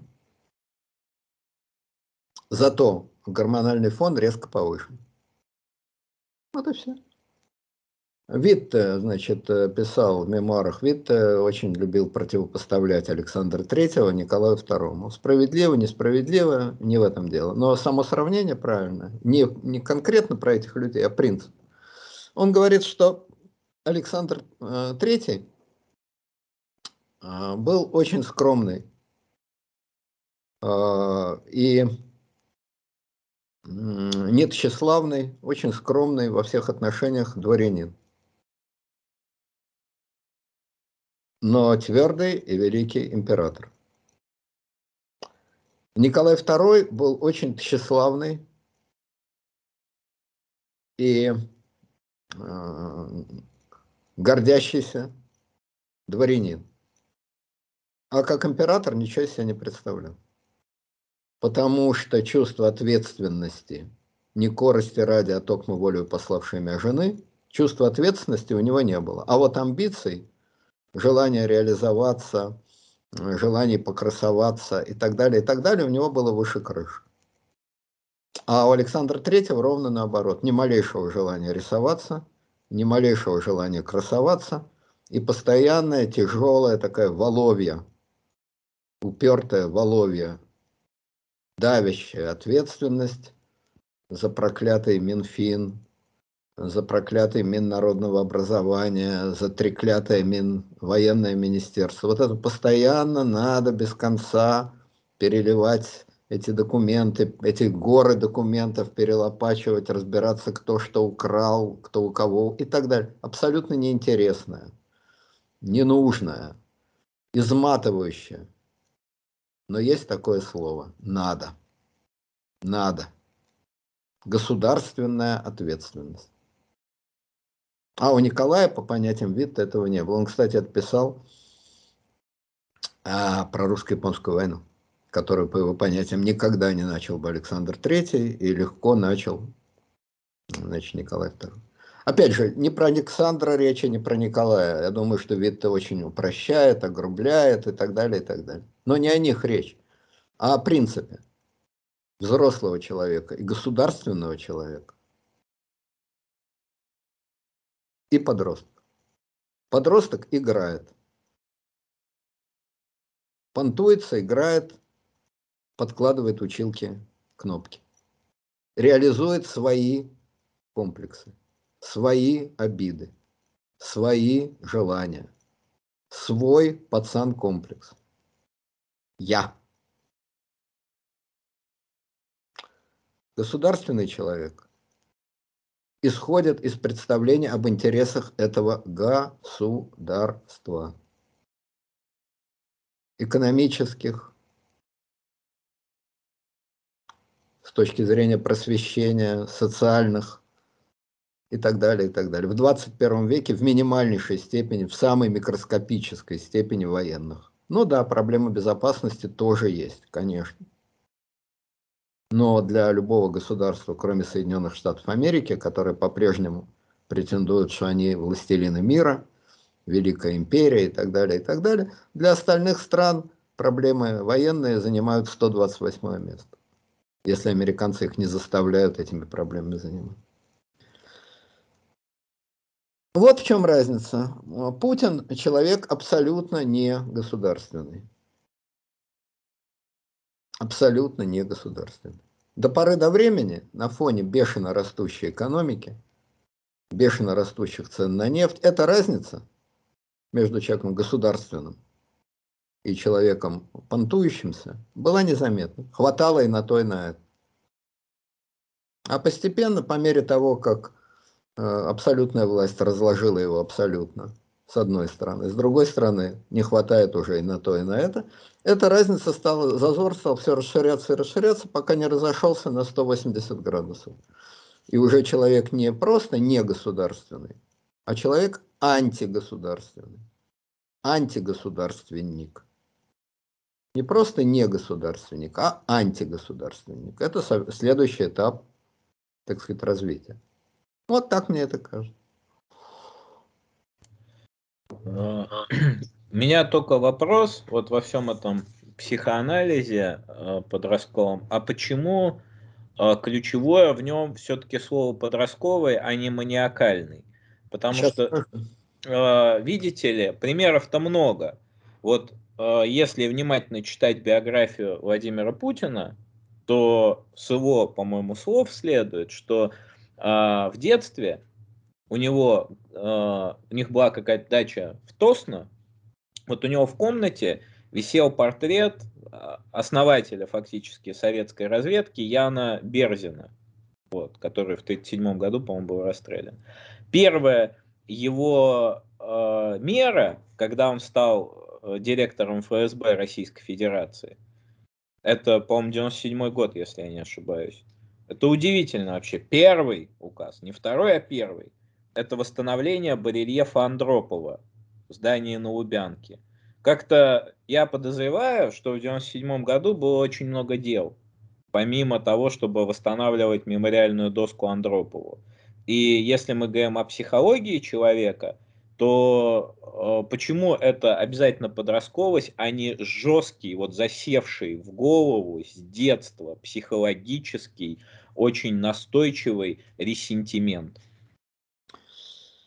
А, попробую ответить, хотя отвечать довольно трудно, потому что все время рискуешь попасть под меры, под санкции и так далее. Но я попробую ответить. Дело в том, что э, рыцари плаща и кинжала, Берзин, одна фамилия, что стоит, э, Андропов с вечно мрачным лицом, сосредоточенным, государственные важнейшие мысли, знает то, чего не знает никто. Железный Феликс, между прочим. С чего начинается Родина? А вас, Штирлиц, я попрошу остаться. Это все фуфло. Подростковое фуфло советских подростков, пересмотревших 17 мгновений весны. Штирлиц увидел, что пастор совсем не может ходить на лыжах. Это фуфло, которое хорошо вписывается в подростковую, пацанскую картину мира, где самое страшное слово. Какое слово? Предательство. Предательство. А у взрослого человека есть другие совсем слова. Совсем другие. Выгодно, невыгодно. Обоюдо выгодно, обоюдо невыгодно и так далее. Но где разница между э, пацан оттопыриванием во всех смыслах, оттопырился, джинсы оттопырились от эрекции, мозги оттопырились от других причин, значит, и маниакальная идея? Она очень проста. Маниакальная идея. Идея. Идеи нет. От слова никакой. Понты есть, ритуалы красивые, эффектные есть, подростковые заморочки есть, а идеи нет. Есть набор случайных слов от Ильина Э, Солженицына, Данилевского, э, Михалковского и так далее. Но это не идея. Понимаете, я вот вчера там по одному случаю, неважно по какому, читал тексты одного Шута Горохова. Ну, был такой некий депутат от некой партии под названием ЛДПР, некто, ни один человек в мире его не знает, не помнит, некто Венгеровский. Ну, такой хмырь э, такого уровня, что даже Жирик об него ботинки вытирал. И этот Венгеровский навалял книжку под названием, очень хорошее название, «Хочу и могу». Трудно, значит, спорить с человеком, который хочет и может. Ну вот. И в этом своем труде, который сегодня вы не найдете, вот на, когда я буду рекомендовать книжки, вот порекомендовать бы эту и сказать, что я готов заплатить там тысячу долларов, пока они не запрещены, тому, кто найдет эту книжку. Но это нечестно, потому что найти ее невозможно. В этом труде означенный, значит, депутат пишет, есть две цивилизации в мире. Русская, духовная и западная. Знаете какая? Бездуховная, потребительская. И тут китайская цивилизация напряглась немножко. Тут много что напряглось. Тут прежде всего напрягся я. Потому что я подумал, елы-палы, елы-палы. Хомяков, Данилевский, Достоевский, э, Аксаков, кровью сердца, бессонными ночами, перенапряжением мозга. Дошли до того, что какой-то шут Гороховый, зевая, ни одной секунды, естественно, ни о чем не думая, левой ногой, с двумя грамматическими ошибками, навалял, как само собой разумеющуюся, дешевку, которая ничего не означает, просто абракадабра. Контрольный набор слов, в которых нет ничего. Но он знает, что этот контрольный набор слов положен. Ну, ради бога, мы духовные, вы бездуховные. Мы блондины, вы брюнеты. Мы сексапильные, вы импотенты. Мы стремимся к высшим целям, а вам только бы брюхо набить. Елки-моталки. Нахрена жили Хомяковы, Киреевские, Аксаковы, Данилевские, Достоевские, Бердяевы, Перебердяевы? Нахрена они жили, нахрена они писали? Чтобы вот это вот существо, которое может и хочет быть в Государственной Думе, получать деньги, и вылизывать соответствующие места Жириновскому, чтобы оно вот это написало. Вот разница между идеологией и фуфлометством. Идеология – это то, что человек выстрадал, во что он верит, что для него является таким же важным, как для Владимира Владимировича Путина слова «нравится, не нравится, терпи, моя красавица». Вот это его идеология. Это его идеал, его понт. А все эти Данилевско-Хомяковские дошли бы они в баню. Фрейра, лохи, спасибо, что не чепушилы. Ну, какие-то словечки, какие-то лейблы надо кое-как наляпать. Вот и все, понимаете? Поэтому, поэтому на маньяка мы не тянем. У нее искание, а у него, если говорить честно и откровенно, одни понты. Вот в чем разница между Зосей Синицкой и Шурой Балагановым, так сказать, условно говоря. Мы знаем, я извиняюсь, если опять меня могут забанить, мы знаем нескольких политиков, у которых были искания. Понтов у них тоже хватало. Но на понты им было наплевать. Потому что у них была сверхценная идея. Сверхценная идея. Сверхценные искания.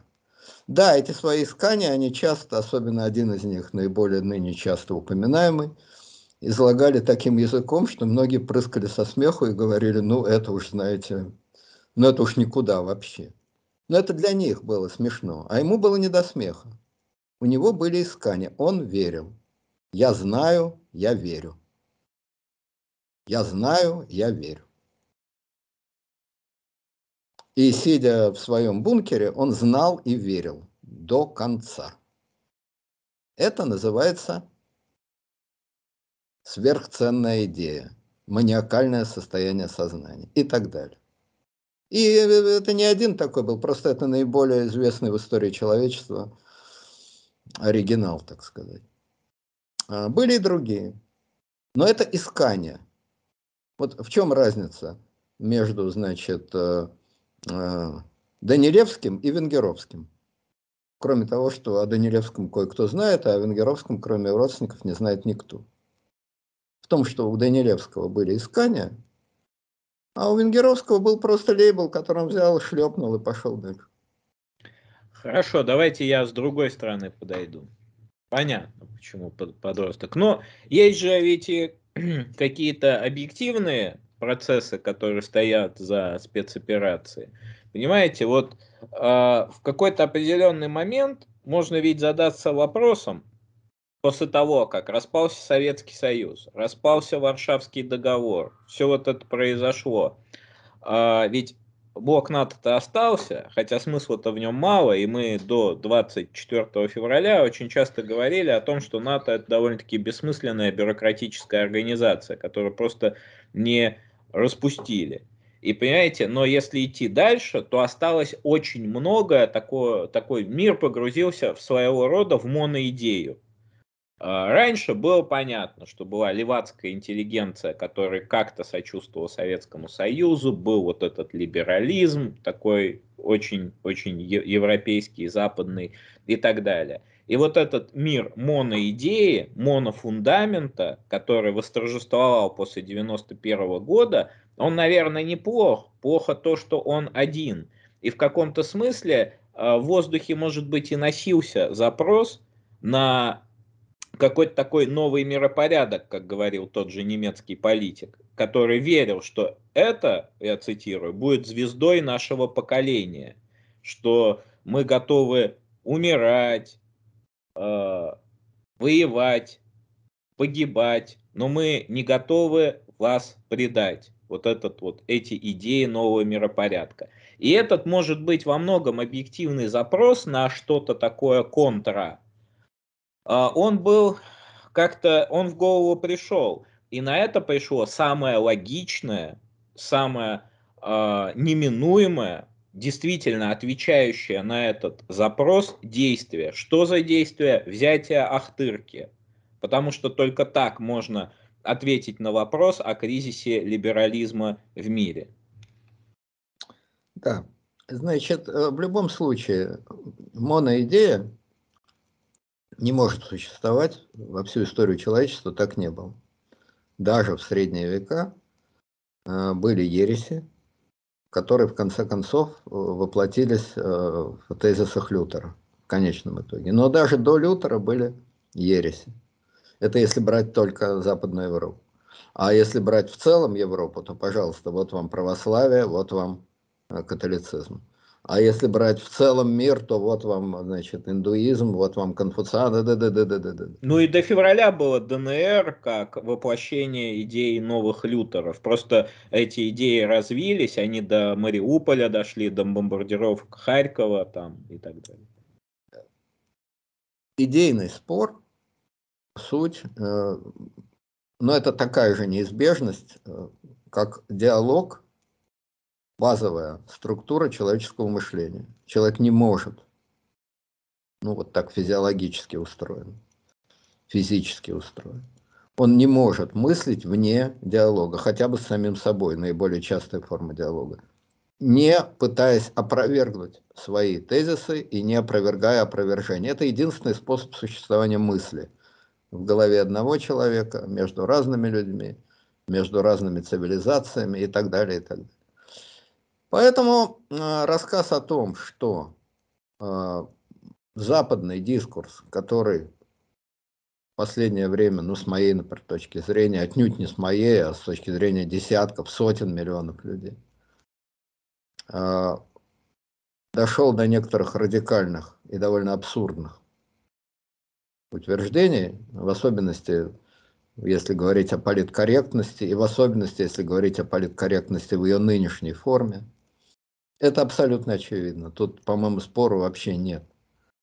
Даже самые бешеные западные политкорректоры, когда вот началась эта бодяга, кстати, с ковидом, между прочим, а, и начали прессовать в этой обстановке там Джан Роулинг, допустим, за то, что она не так сильно восхищается транвеститами, как положено.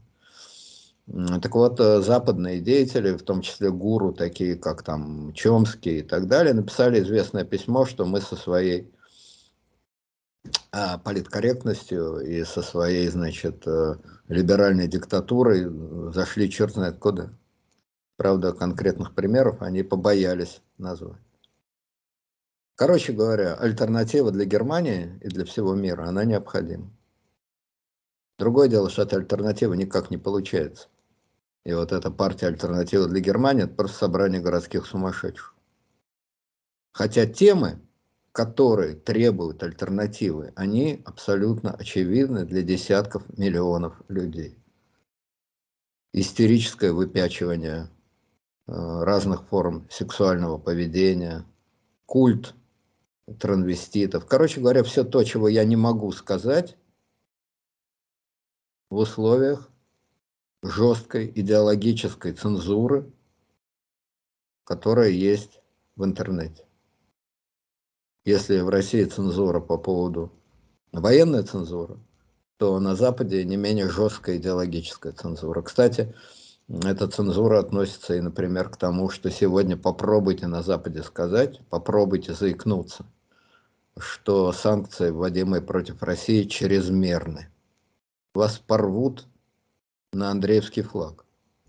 И фирмы вынуждены без всякой радости присоединяться к этой общей толпе противостояние, диалог, спор абсолютно физиологически необходимы. Но у меня нет ощущения, что а, Пушилин, как Лютер, а, или как, значит, Маркс, развивающий и одновременно противостоящий. Вот если считать, что Запад это такой, допустим, коллективный гегельянец, то у меня нет ощущения, что Пушилин это Маркс. Хотя нечто общее есть. Маркс интересовался экономикой, и Пушилин, как бухгалтер, опять же, МММ, тоже интересовался экономикой. Ну, Маркс жил за чужой счет, за счет своей жены, и Пушилин. Вот. Тоже живет не совсем своим трудом, скажем так. Вот. Эм, у меня нет ощущения, что э, Лука это вот, значит, Метерних, который противостоит идеям французской революции. Опять же, много общего есть, вне всякого сомнения, в особенности княжеское происхождение явно объединяет этих людей. Но, значит, э, некая разница присутствует. А главное, у меня действительно можно сказать, что Путин, как истинный марксист, руководствуется одним соображением. Пора от оружия критики перейти к критике оружием. Маркс. Прекрасные слова истинно немецкого философа. Э, тот же самый запрещенный к упоминанию немецкий политический деятель только аплодировал бы такому высказыванию Маркса. Собственно, он всю жизнь только этим и занимался. Той самой критикой оружием. Поскольку другие, другие формы критики он в других формах критики он был не так убедителен. А, вполне себе немецкая идея и европейская идея. Но я не уверен, что критика оружием а, в районе водопятки, или как она там, значит, э, ну, водолаз, да. а? Ну, в районе Ахтырки, Мариуполя. Да. Э...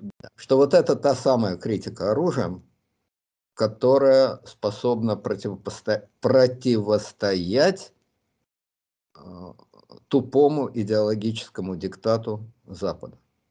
Вы хотите критики оружием? Прекрасно. А почему из всего оружия вы выбрали веники и алебарды? Украли из музея гнилые алебарды, ржавые, и еще размахиваете веником и совком. Оружие-то в 21 веке, оно же другое. Развейте свою, с позволения сказать, экономику. И при этом имейте другую идеологию. Например, у нас в России брак – это союз мужчины и женщины. Альтернативная идеология? Альтернативная.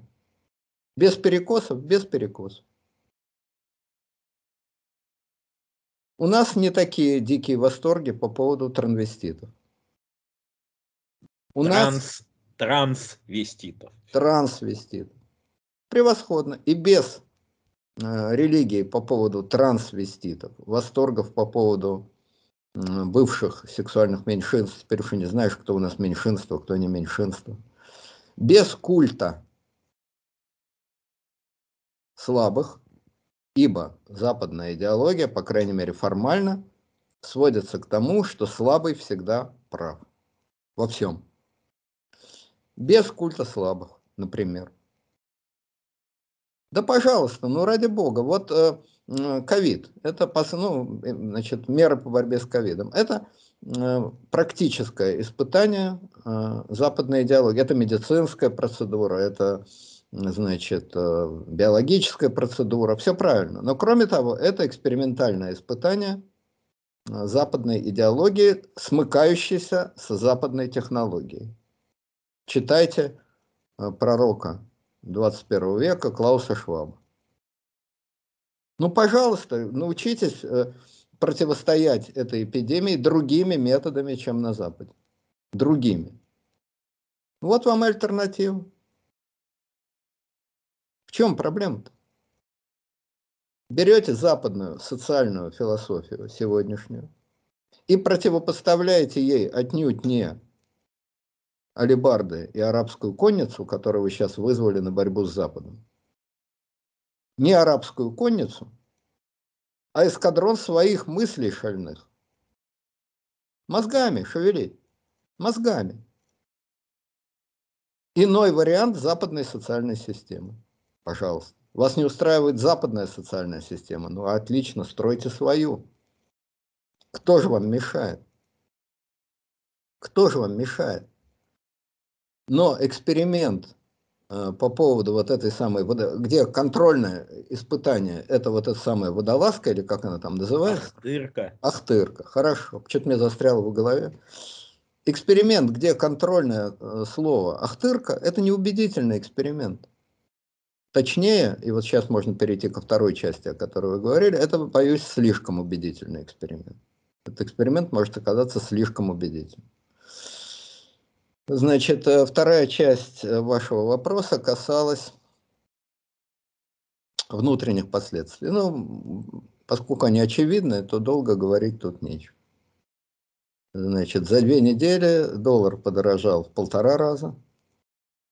А, значит, э, консенсус, прогноз экономистов, которых собрал на совещание Центральный банк Российской Федерации, я читал следующий – в этом году падение ВВП в России будет 8%. Разные эксперты говорят по-разному. До 20. Некоторые говорят 3%, некоторые до 20%. Консенсус прогноз 8%. Значит, вполне всерьез обсуждается тема дефолта, хотя никакой уверенности, что дефолт будет, нет, но тема эта обсуждается вполне всерьез. Кстати, после падения на 8%, как считают эксперты в этом году, а в следующем году будет рост на 1%. Это после падения на 8%, так на минуточку. А, мечта Путина, ну не мечта, ему плевать на это абсолютно, но слова Путина о том, что Россия войдет в пятерку наиболее развитых стран, значит, по-видимому, если так дело пойдет, то она скатится, сейчас она шестое место занимает, если так дело пойдет, то в течение нескольких лет она по объему ВВП, причем ВВП подсчитанному как выгодно для России, то есть ВВП по паритету покупательной способности. По обменному курсу официальному она вообще там ниже десятки. Но берем ВВП по ППС.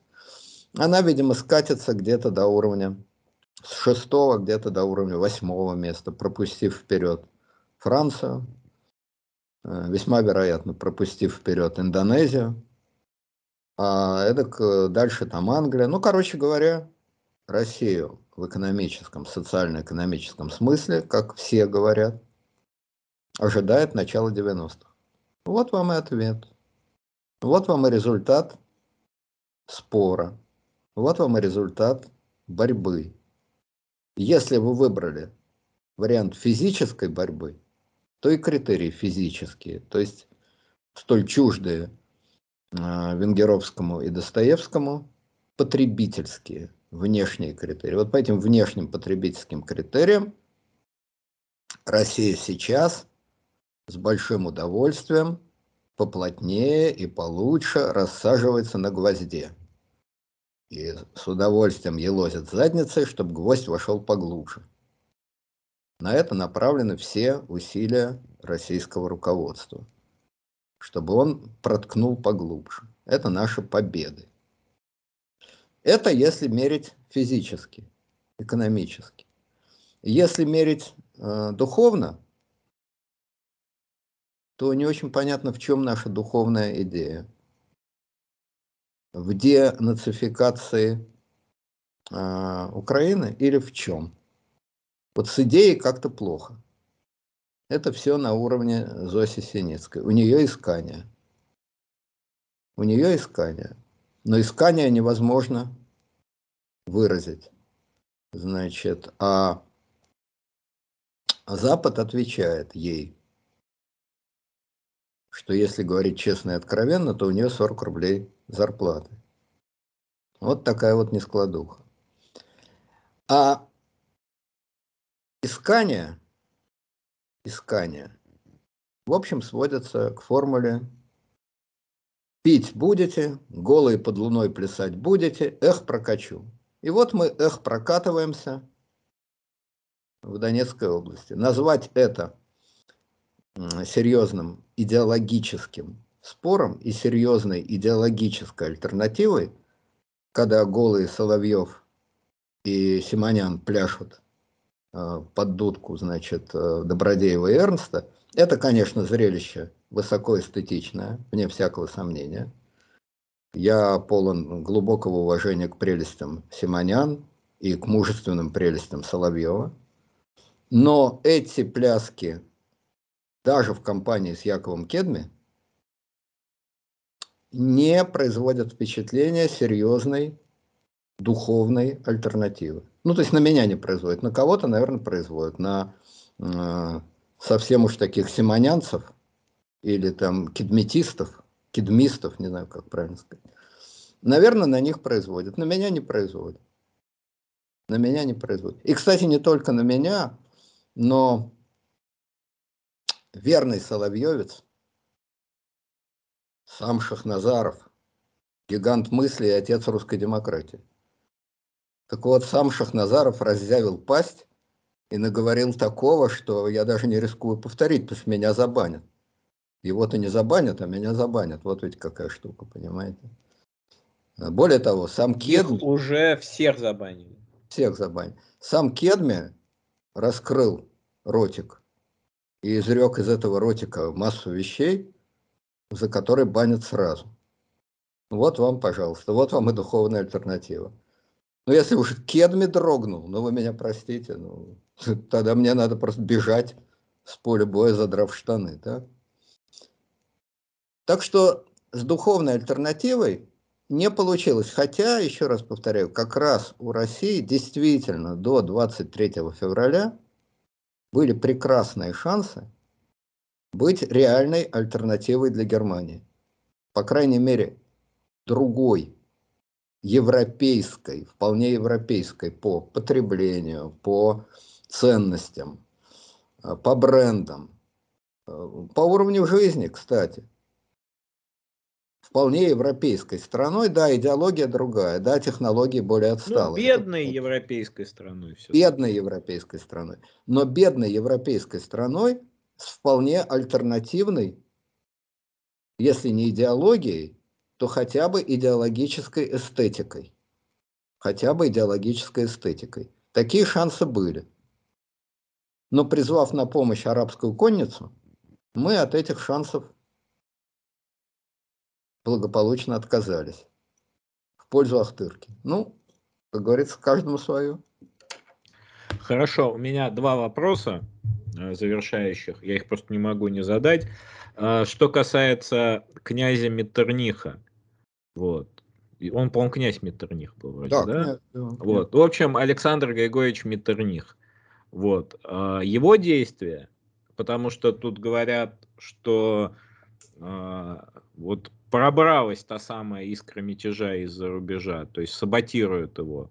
Это первый момент. А второй, все-таки хотелось бы какой-то ясности. Вот э, встреча как бы э, Парижа и Вандеи, встреча как бы Зеленского и Путина, она произойдет. Э, и если она произойдет, то э, что гипотетически от этого можно ожидать? Потому что кажется, ну, если эта встреча состоится, то долго эта спецоперация, как мне кажется, идти не будет. Ну, смотрите, я уже столько раз прокалывался со своими значит, прогнозами, с позволения сказать, что постараюсь говорить более аккуратно. Значит, почему я прокалывался постоянно? Потому что я постоянно рационализировал поведение Путина. И считал, что он склонен к компромиссам, склонен считать последствия, в общем, склонен к государственному поведению.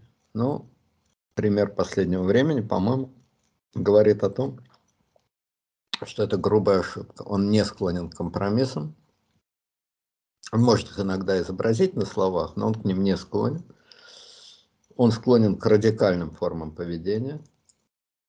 Сейчас это выглядит как антигосударственное поведение. И он склонен, э, вот уж действительно, ничего не забыли и ничего не поняли. Он помнит э, постановление Пленума ЦК КПСС по национальным вопросам 1989 года. И в своем выступлении по поводу, значит, начала этой самой военной операции он цитирует постановление ЦК КПСС 1989 года, хотя там о спецоперации слова не сказано. Ну или в какой-то другой речи такого же пошиба, такого же масштаба он цитирует. Ничего не забыли, ничего не поняли, и кого Бог хочет наказать, того лишает разума. Точнее, я бы сказал, того превращает из а, взрослого человека в подростка. Встреча с Зеленским. Зеленский, как мне кажется, человек более рациональный, а, менее подростковый хотя тоже есть свои, естественно, подростковые черты, как у любого человека, но в нем они не так доминируют, не так очевидно доминируют, как в Путине. Поэтому, значит, э, ну, отбрасывая э, денацификацию, э, демилитаризацию и дематериализацию Украины, оставляем три пункта. Соответственно, НАТО, Крым Донбасс. Значит, по НАТО договоренность вполне возможна. Зеленский упорно, упорно повторяет, что хватит, наконец, делать вид, что мы вступаем в НАТО. Хватит врать самим себе. Хватит врать самим себе и хватит унижаться перед НАТО. Здесь у него компромисс с Путиным вполне возможен. Уж э, пришел ли Зеленский к этой мысли э, под влиянием российских войск или своим собственным путем, это не важно. Важно, что договориться можно. И это Путин в свой актив, несомненно, может записать. Но по двум другим пунктам, по двум другим словам, Крым, Донбасс, не говоря уж о расширении ДНР, ЛНР до границ областей, я думаю, Зеленский на компромисс пойти просто не может. Тем более в комбинации, в пакете с Э, отказом от НАТО.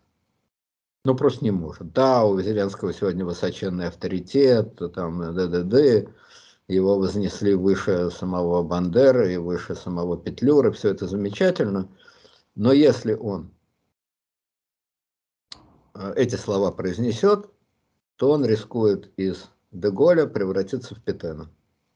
Зачем ему это делать? Зачем ему на это идти? Мне кажется, что Зеленский скорее пошел бы на то, чтобы в случае военного поражения, если такое будет, э, бежать во Львов, бежать в Польшу, руководить эмигрантским правительством, чем капитулировать в этих словесных играх. Потому что, еще раз повторяйте, словесные игры – это не просто слова, это публичное вставание на колени, публичное унижение.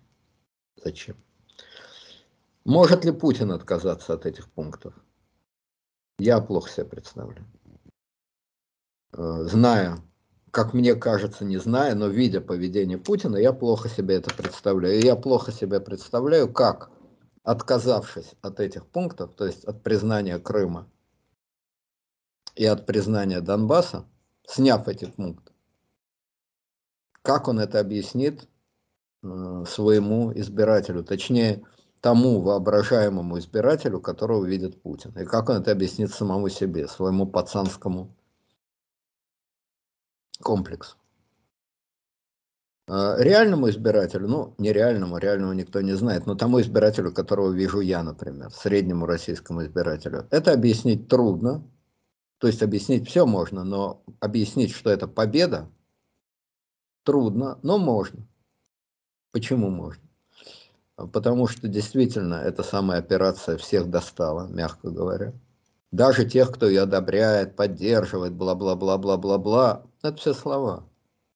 Это все слова. Они одобряют и поддерживают, пока начальство ее ведет. Им, им, большинству населения России, психологически спорить с начальством, даже психологически, дискомфортно. Но раздражение есть. И если начальство снимет тему, то народ вздохнет с облегчением. Продать это за победу очень трудно. Но если бы при этом хотя бы часть санкций сняли, то, вне всякого сомнения, народ бы вздохнул с великим облегчением. Да, конечно, многие будут говорить, так зачем мы все это устроили? Зачем? Мы ни черта не получили. Все равно санкции, хоть часть осталась. Э, была военная операция, которая, очевидно, стоила и денег, и жертв, и так далее. Ну и зачем все это? Для чего? Да, будут говорить. Ну и черт с ними, пусть говорят. При продолжении и усугублении военной операции, где возможны победы, но победы-то пирровые, раздражение будет только нарастать. Но это с точки, это я так представляю народ. Путин, по-видимому, представляет и народ, и главное свои пацанские комплексы иначе. Поэтому мне кажется, что ему, Путину, ближе идея добиться решительной военной победы.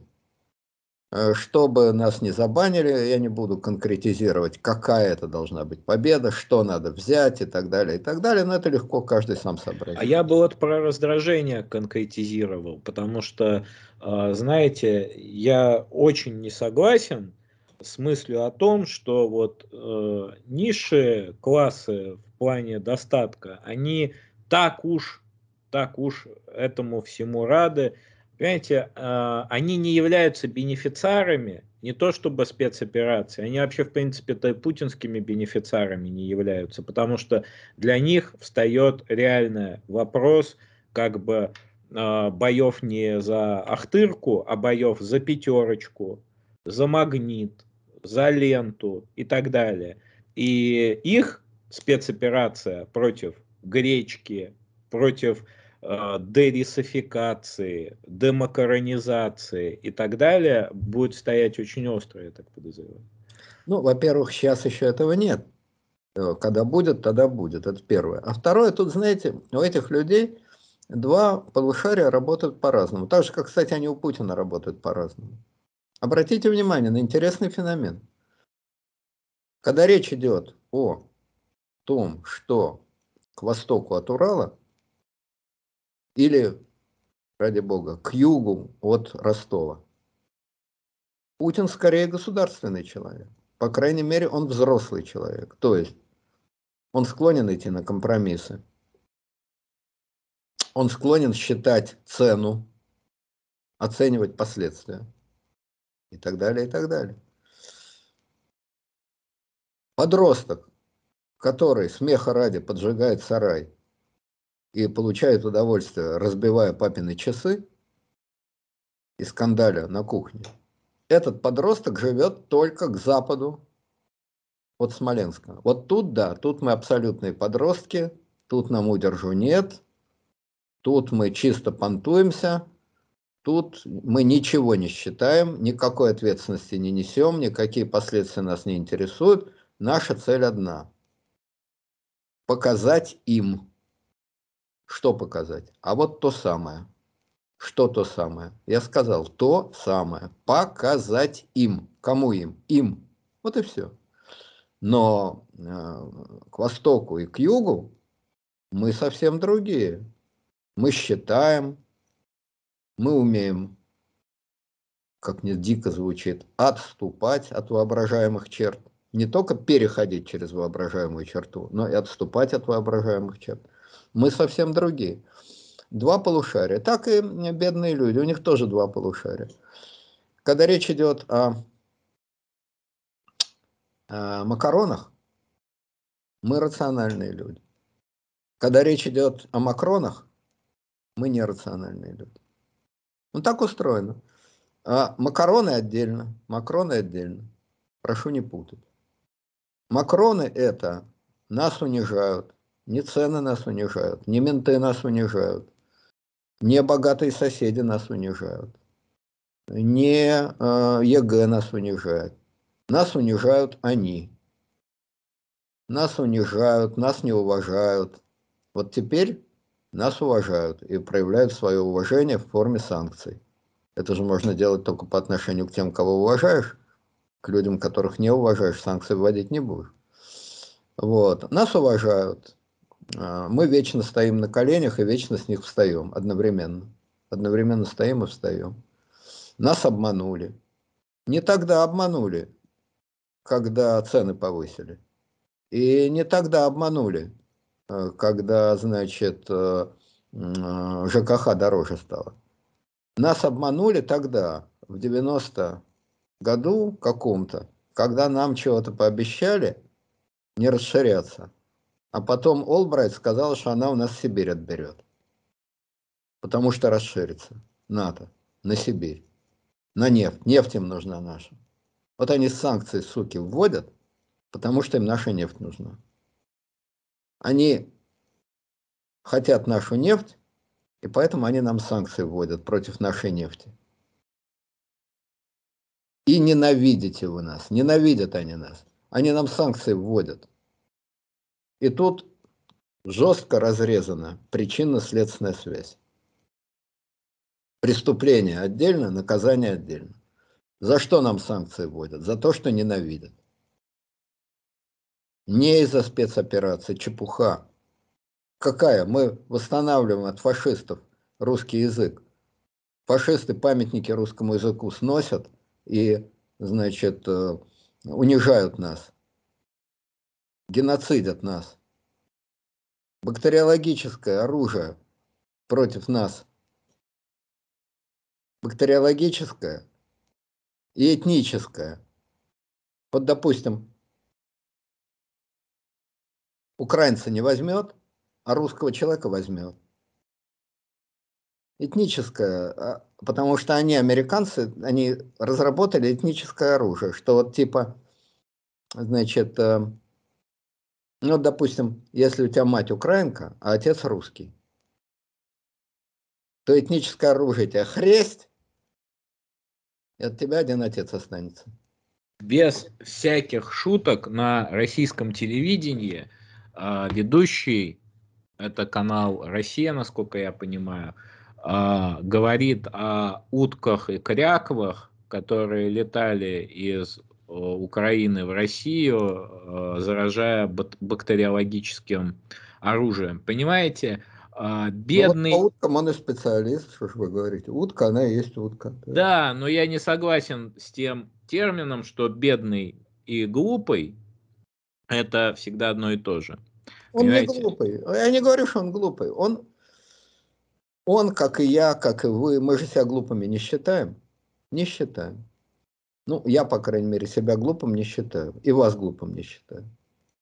Я во всем разбираюсь на свете? Не. Вот я, например, чем отличается темная материя от странной материи?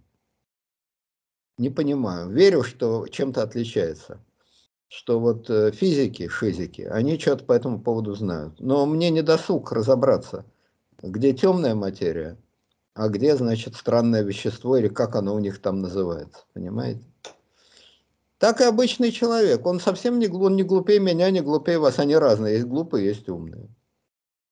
И, значит, когда речь идет о жизни, он вполне разбирается. Может быть, он даже и в физике разбирается, я не знаю, может быть, лучше меня, это не трудно. Да? В технике разбирается точно лучше меня, вне всякого сомнения. Но когда речь идет о геополитике, о политологии и о тому подобных материях, ну да, он не особенно в этом разбирается. А почему он должен в этом разбираться? Это же профессия, он за это деньги получает. Он холодильники ремонтирует. В холодильниках он разбирается хорошо. Он может быть программистом, он может прекрасно разбираться в компьютерах. Но геополитика это, это, это что-то такое, это искание. Вот в искании, искание у него есть. Зося Синицкая не была дурой, отнюдь. Но у нее были искания. Ну почему у нее не могло быть исканий? У нее были искания, и у него искания. У него нет причины верить начальству в тех вещах, которые он знает. Цены, работа, образование и так далее. Но у него нет причин не верить начальству в тех вещах, которые он не знает. Когда ему говорят, что он духовный, а они бездуховные, почему в это не, не надо верить?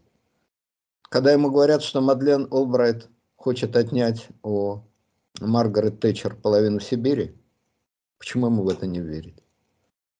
Э, когда ему говорят, что фашисты устраивают геноцид, ну просто устраивают и все, неважно где, неважно как, устраивают. И даже когда они разработали кряквы, которые кряквы имеют запах на... Вот у русского человека у него отдельная хромосома. Он знает слово хромосома. Дополнительная хромосома. Ему Никонов объяснил, что есть отдельная хромосома. Вот эти кряквы, они... Мединский. Мединский, Мединский объяснил. Ну, Мединский объяснил, что у Никонова есть отдельная хромосома. И он, кряквы эти, они хромосому знают, и они в эту хромосому тюб клевиком, тюб клевиком, тюб клевиком. Ну, такие вот у них кряквы. Ну, ну что, ну да, это, это довольно странно, но современная техника вот такая. Почему ему в это не верить? Понимаете, ведь обычный человек, обычный, нормальный человек, у него выбор-то какой? Он может себе сказать, что, конечно, начальство ворует, это само собой разумеется. Конечно, оно много делает неправильно.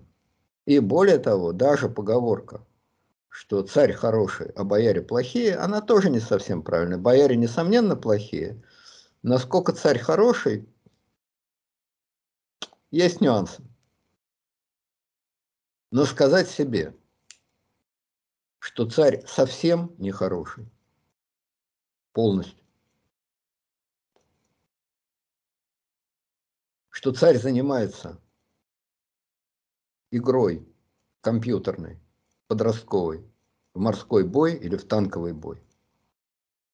И он, вот я, человек, в этой игре, это просто фигурка, которую он стирает, и цели, главное, самое главное, цели в этой игре нет никакой, просто никакой.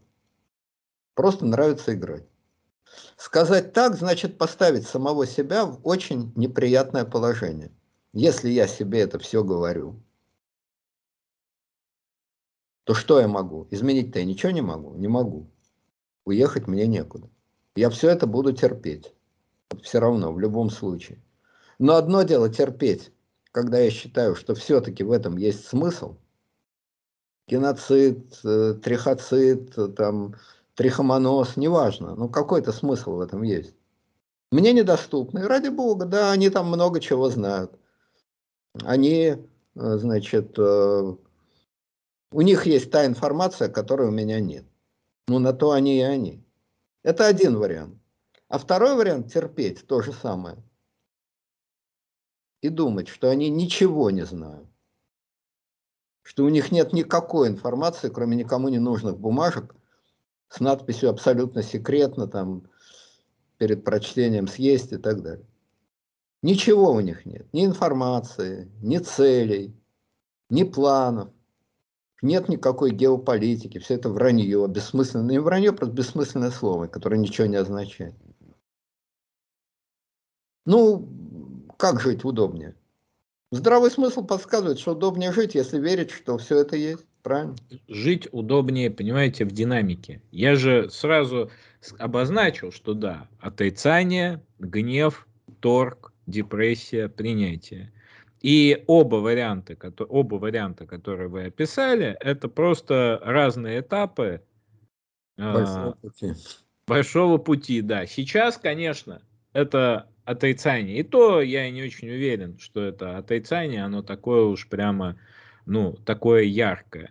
Понимаете, это безработные, в первую очередь. Вот безработные – это те, по кому это ударит очень сильно. И они не могут никак сопоставить свою работу и чужую крякву, или утку там, или еще какую-то птицу. Они вот обычно эти вещи не противопоставляли друг другу. Утка на столе, работа как бы на работе. Первый момент. То есть есть всему, всякому безобразию есть предел. Дальше, конечно, конечно, мы уже перешли в стадию, так сказать, торга. А, мы от полного отрицания уже отходим за две недели. В чем я вижу этот торг? Вот последний день Икеи, картина Карла Брюлова, как известно, вот, где извергаются матрасы, падают диваны там и так далее. Что это такое чисто психологически? Это тот самый пресловутый торг. То есть мы боремся за звезду старого мира. Вот мы воюем за старое благополучие. Вот пусть последний, но диван у меня будет. Вот. А, депрессия, депрессия, это когда у этого дивана немножко ножка отломится. И понятно будет, что нового дивана не будет, а его в любом случае не будет. Вот.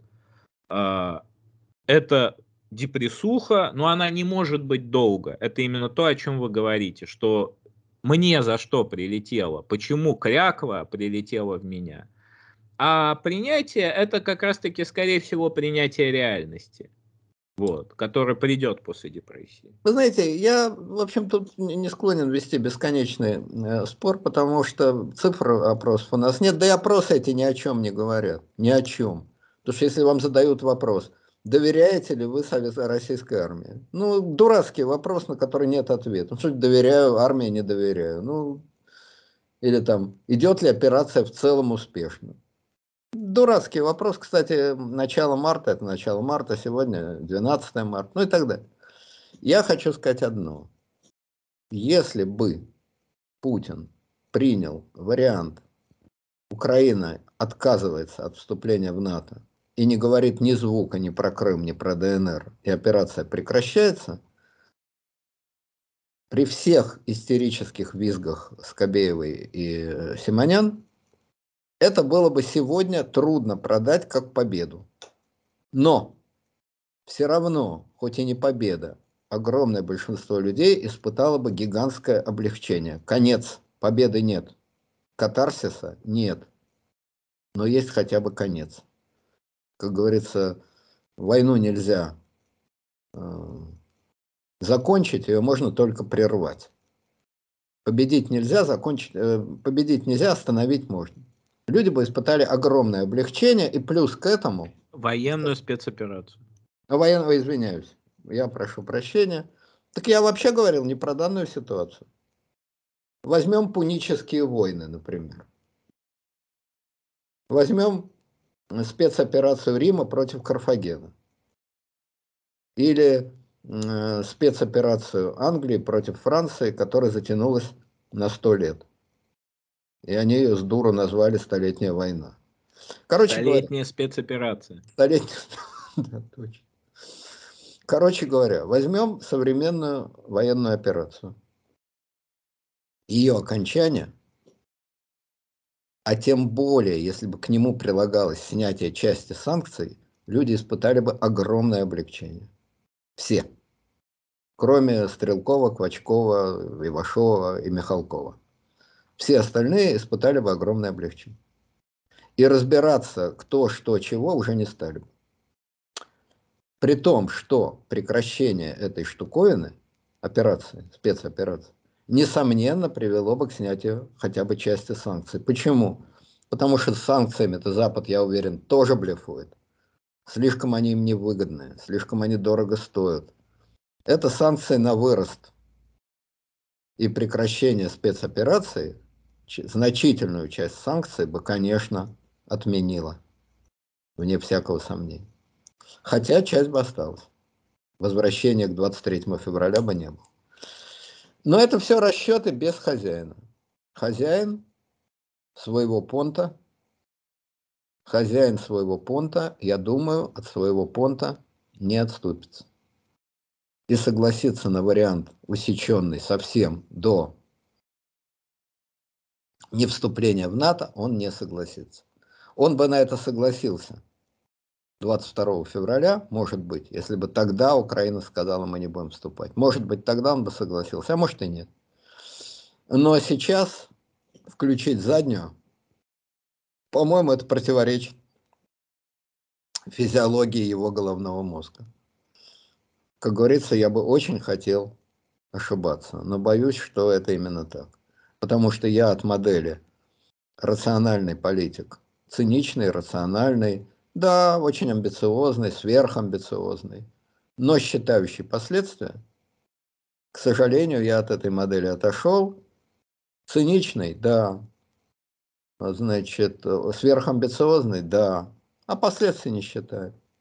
Подростковый политик. Это что касается встречи э, с Зеленским. Я, как правильно говорит Песков, повестки для нее на сегодняшний день не вижу. Повестка Путина одна, повестка Зеленского другая. Единственный общий пункт – это отказ от НАТО. Это есть. А отказ от Крыма и отказ от Донбасса – этого в повестке у Зеленского нет. И я думаю, этого в повестке у Зеленского и не будет. А Путина меньше, боюсь, не устроит. Что касается Луки – там вообще какие-то чудеса происходят. Как я понимаю, а, армия Белоруссии в военной операции вообще никаким боком не участвует. Прошло уже две недели, нет пру, ни ну. Нельзя сказать, что никаким боком, в том смысле, что территория Республики Беларусь, она используется. А, это пожалуйста, это пожалуйста. Но все-таки стоять на Атасе и влезать в магазин – это немножко разные вещи. На Атасе постоять можно. Но последние переговоры с Путиным вообще произвели какое-то на меня дикое впечатление. Значит, я прочел, что Россия поставляет э, в Белоруссию новейшую военную технику, а Белоруссия в ответ поставляет в Россию новейшую сельскохозяйственную и прочую технику. Но за новейшие белорусские машиностроительные достижения большое ему спасибо. Большое человеческое спасибо. Кстати, значит, заместитель Лукашенко, вообще не знаю, кто он там, какой чин занимает, но крупный белорусский чиновник по фамилии Эйсмонт или что-то в этом роде. Это аналог Пескова. Это еще, ну как, там у них семейная пара, насколько я понимаю. То есть э, жена э, Пол Пескова, а он вторые Пол Пескова. Ну вот, эти вторые Пол Пескова с очаровательной прямотой заявили, что такую поддержку, какую Россия оказывает Беларуси, еще никто никому никогда не оказывал. Это очень трогательно, особенно если учесть переизбыток денег в самой России. Девать некуда. Вот мы излишки-то, значит, Лукей отправляем. Ну ладно, но я не понял главного. Значит, белорусское машиностроение – это превосходно. А что значит Россия поставляет Белоруссии новейшую военную технику. Что это означает? Если Россия отправляет новейшую технику своим российским частям, которые временно находятся в Беларуси, то при чем тут, простите, Беларусь? Это все равно, что сказать, что отправляя телеграмму послу Грызлову, Путин отправляет телеграмму белорусскому телевидению. Это все-таки разные вещи. Грызлов отдельно, белорусское телевидение отдельно. Если вы поставляете новейшую технику своим воинским частям, это ваше внутреннее дело. Причем тут Беларусь. А если вы поставляете новейшую воинскую технику армии Белоруссии, то, простите, зачем вы это делаете? Смысл в чем?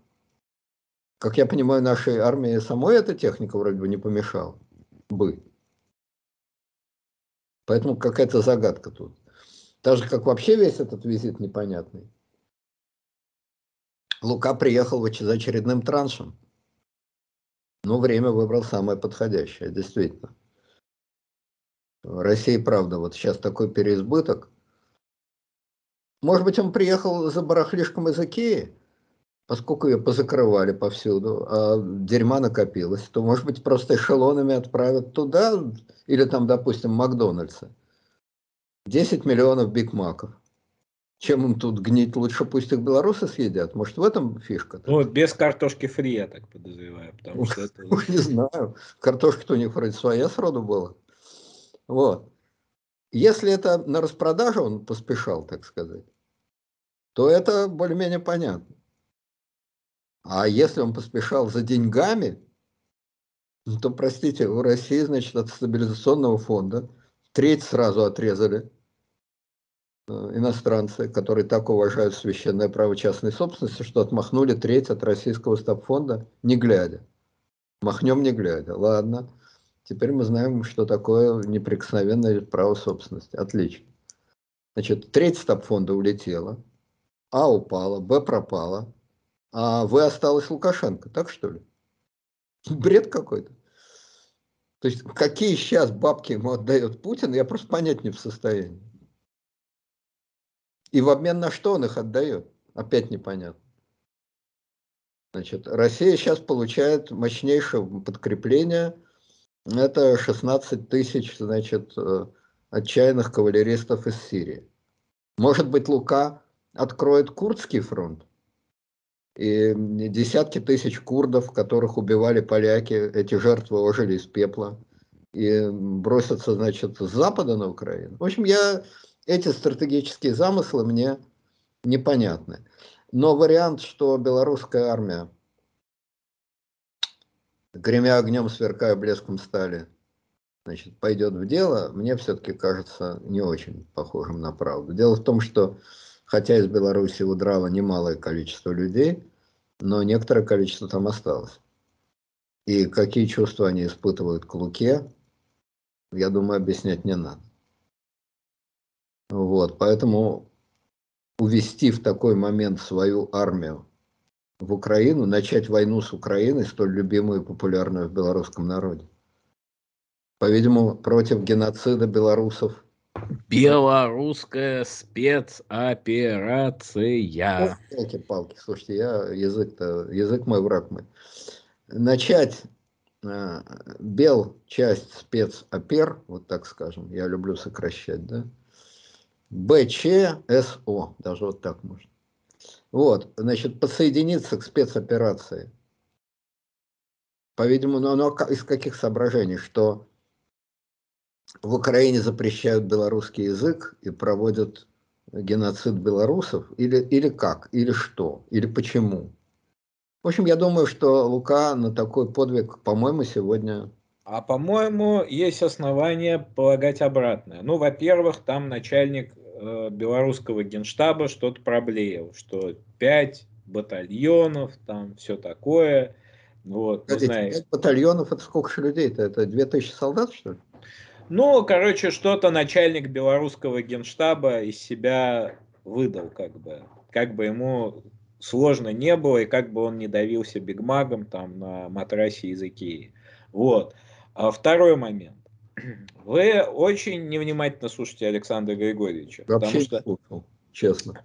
Вот, Александр Григорьевич, он всем маловерам сказал ясно и понятно, что Украина, по-моему, за два дня до начала спецоперации хотела напасть.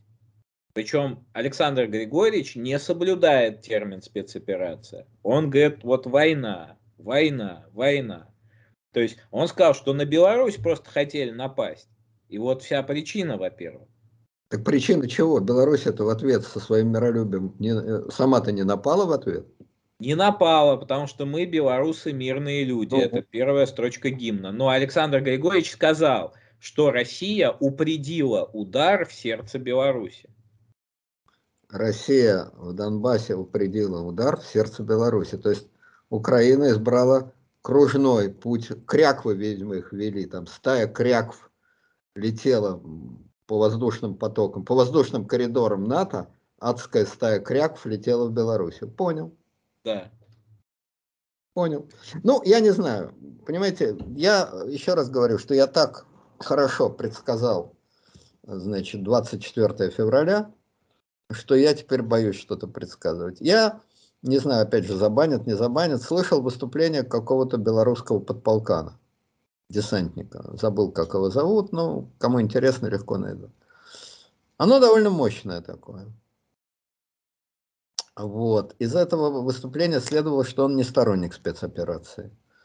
И многих белорусских военных призывают в спецоперации не участвовать. Как я понимаю, этот дядька, конечно, не верховный главнокомандующий, но человек довольно авторитетный, в узких, хорошо известный в узких кругах белорусских военных.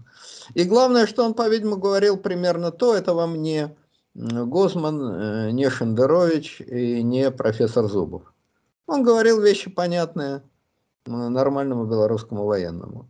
Я думаю, что, в общем, это как-то какое-то влияние, конечно, из-за его слов, естественно, но он выражал, наверное, настроение многих.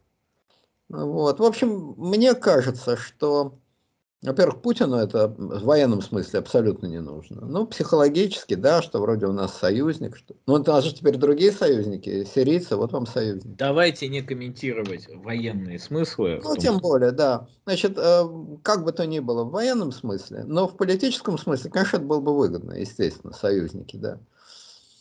Но, ну, в общем, не знаю. На второй ваш вопрос ответ. Не знаю. А что означают поставки новейшей военной техники именно Белоруссии, этого я тем более не понимаю. Прекрасно понимаю, что означают поставки российской техники, российской армии, это понятно. А вот э, белорусская армия не совсем понятно. Хорошо. Уважаемые слушатели, у меня есть несколько объявлений. А, первое, все-таки а, я хотел бы сказать, что э, мы с огромным сочувствием относимся к нашим украинским слушателям. Их много, они часто пишут, и э, наши позиции, и наши взгляды, они не изменились ни на сантиметр насчет того, что называется в России военной спецоперацией. То же самое я бы хотел сказать нашим белорусским слушателям. Их тоже в процентном отношении э, ко всем нашим слушателям тоже много. А, теперь насчет того, как завтра будут ответы на вопросы, как я понимаю. Вопросов тоже очень много.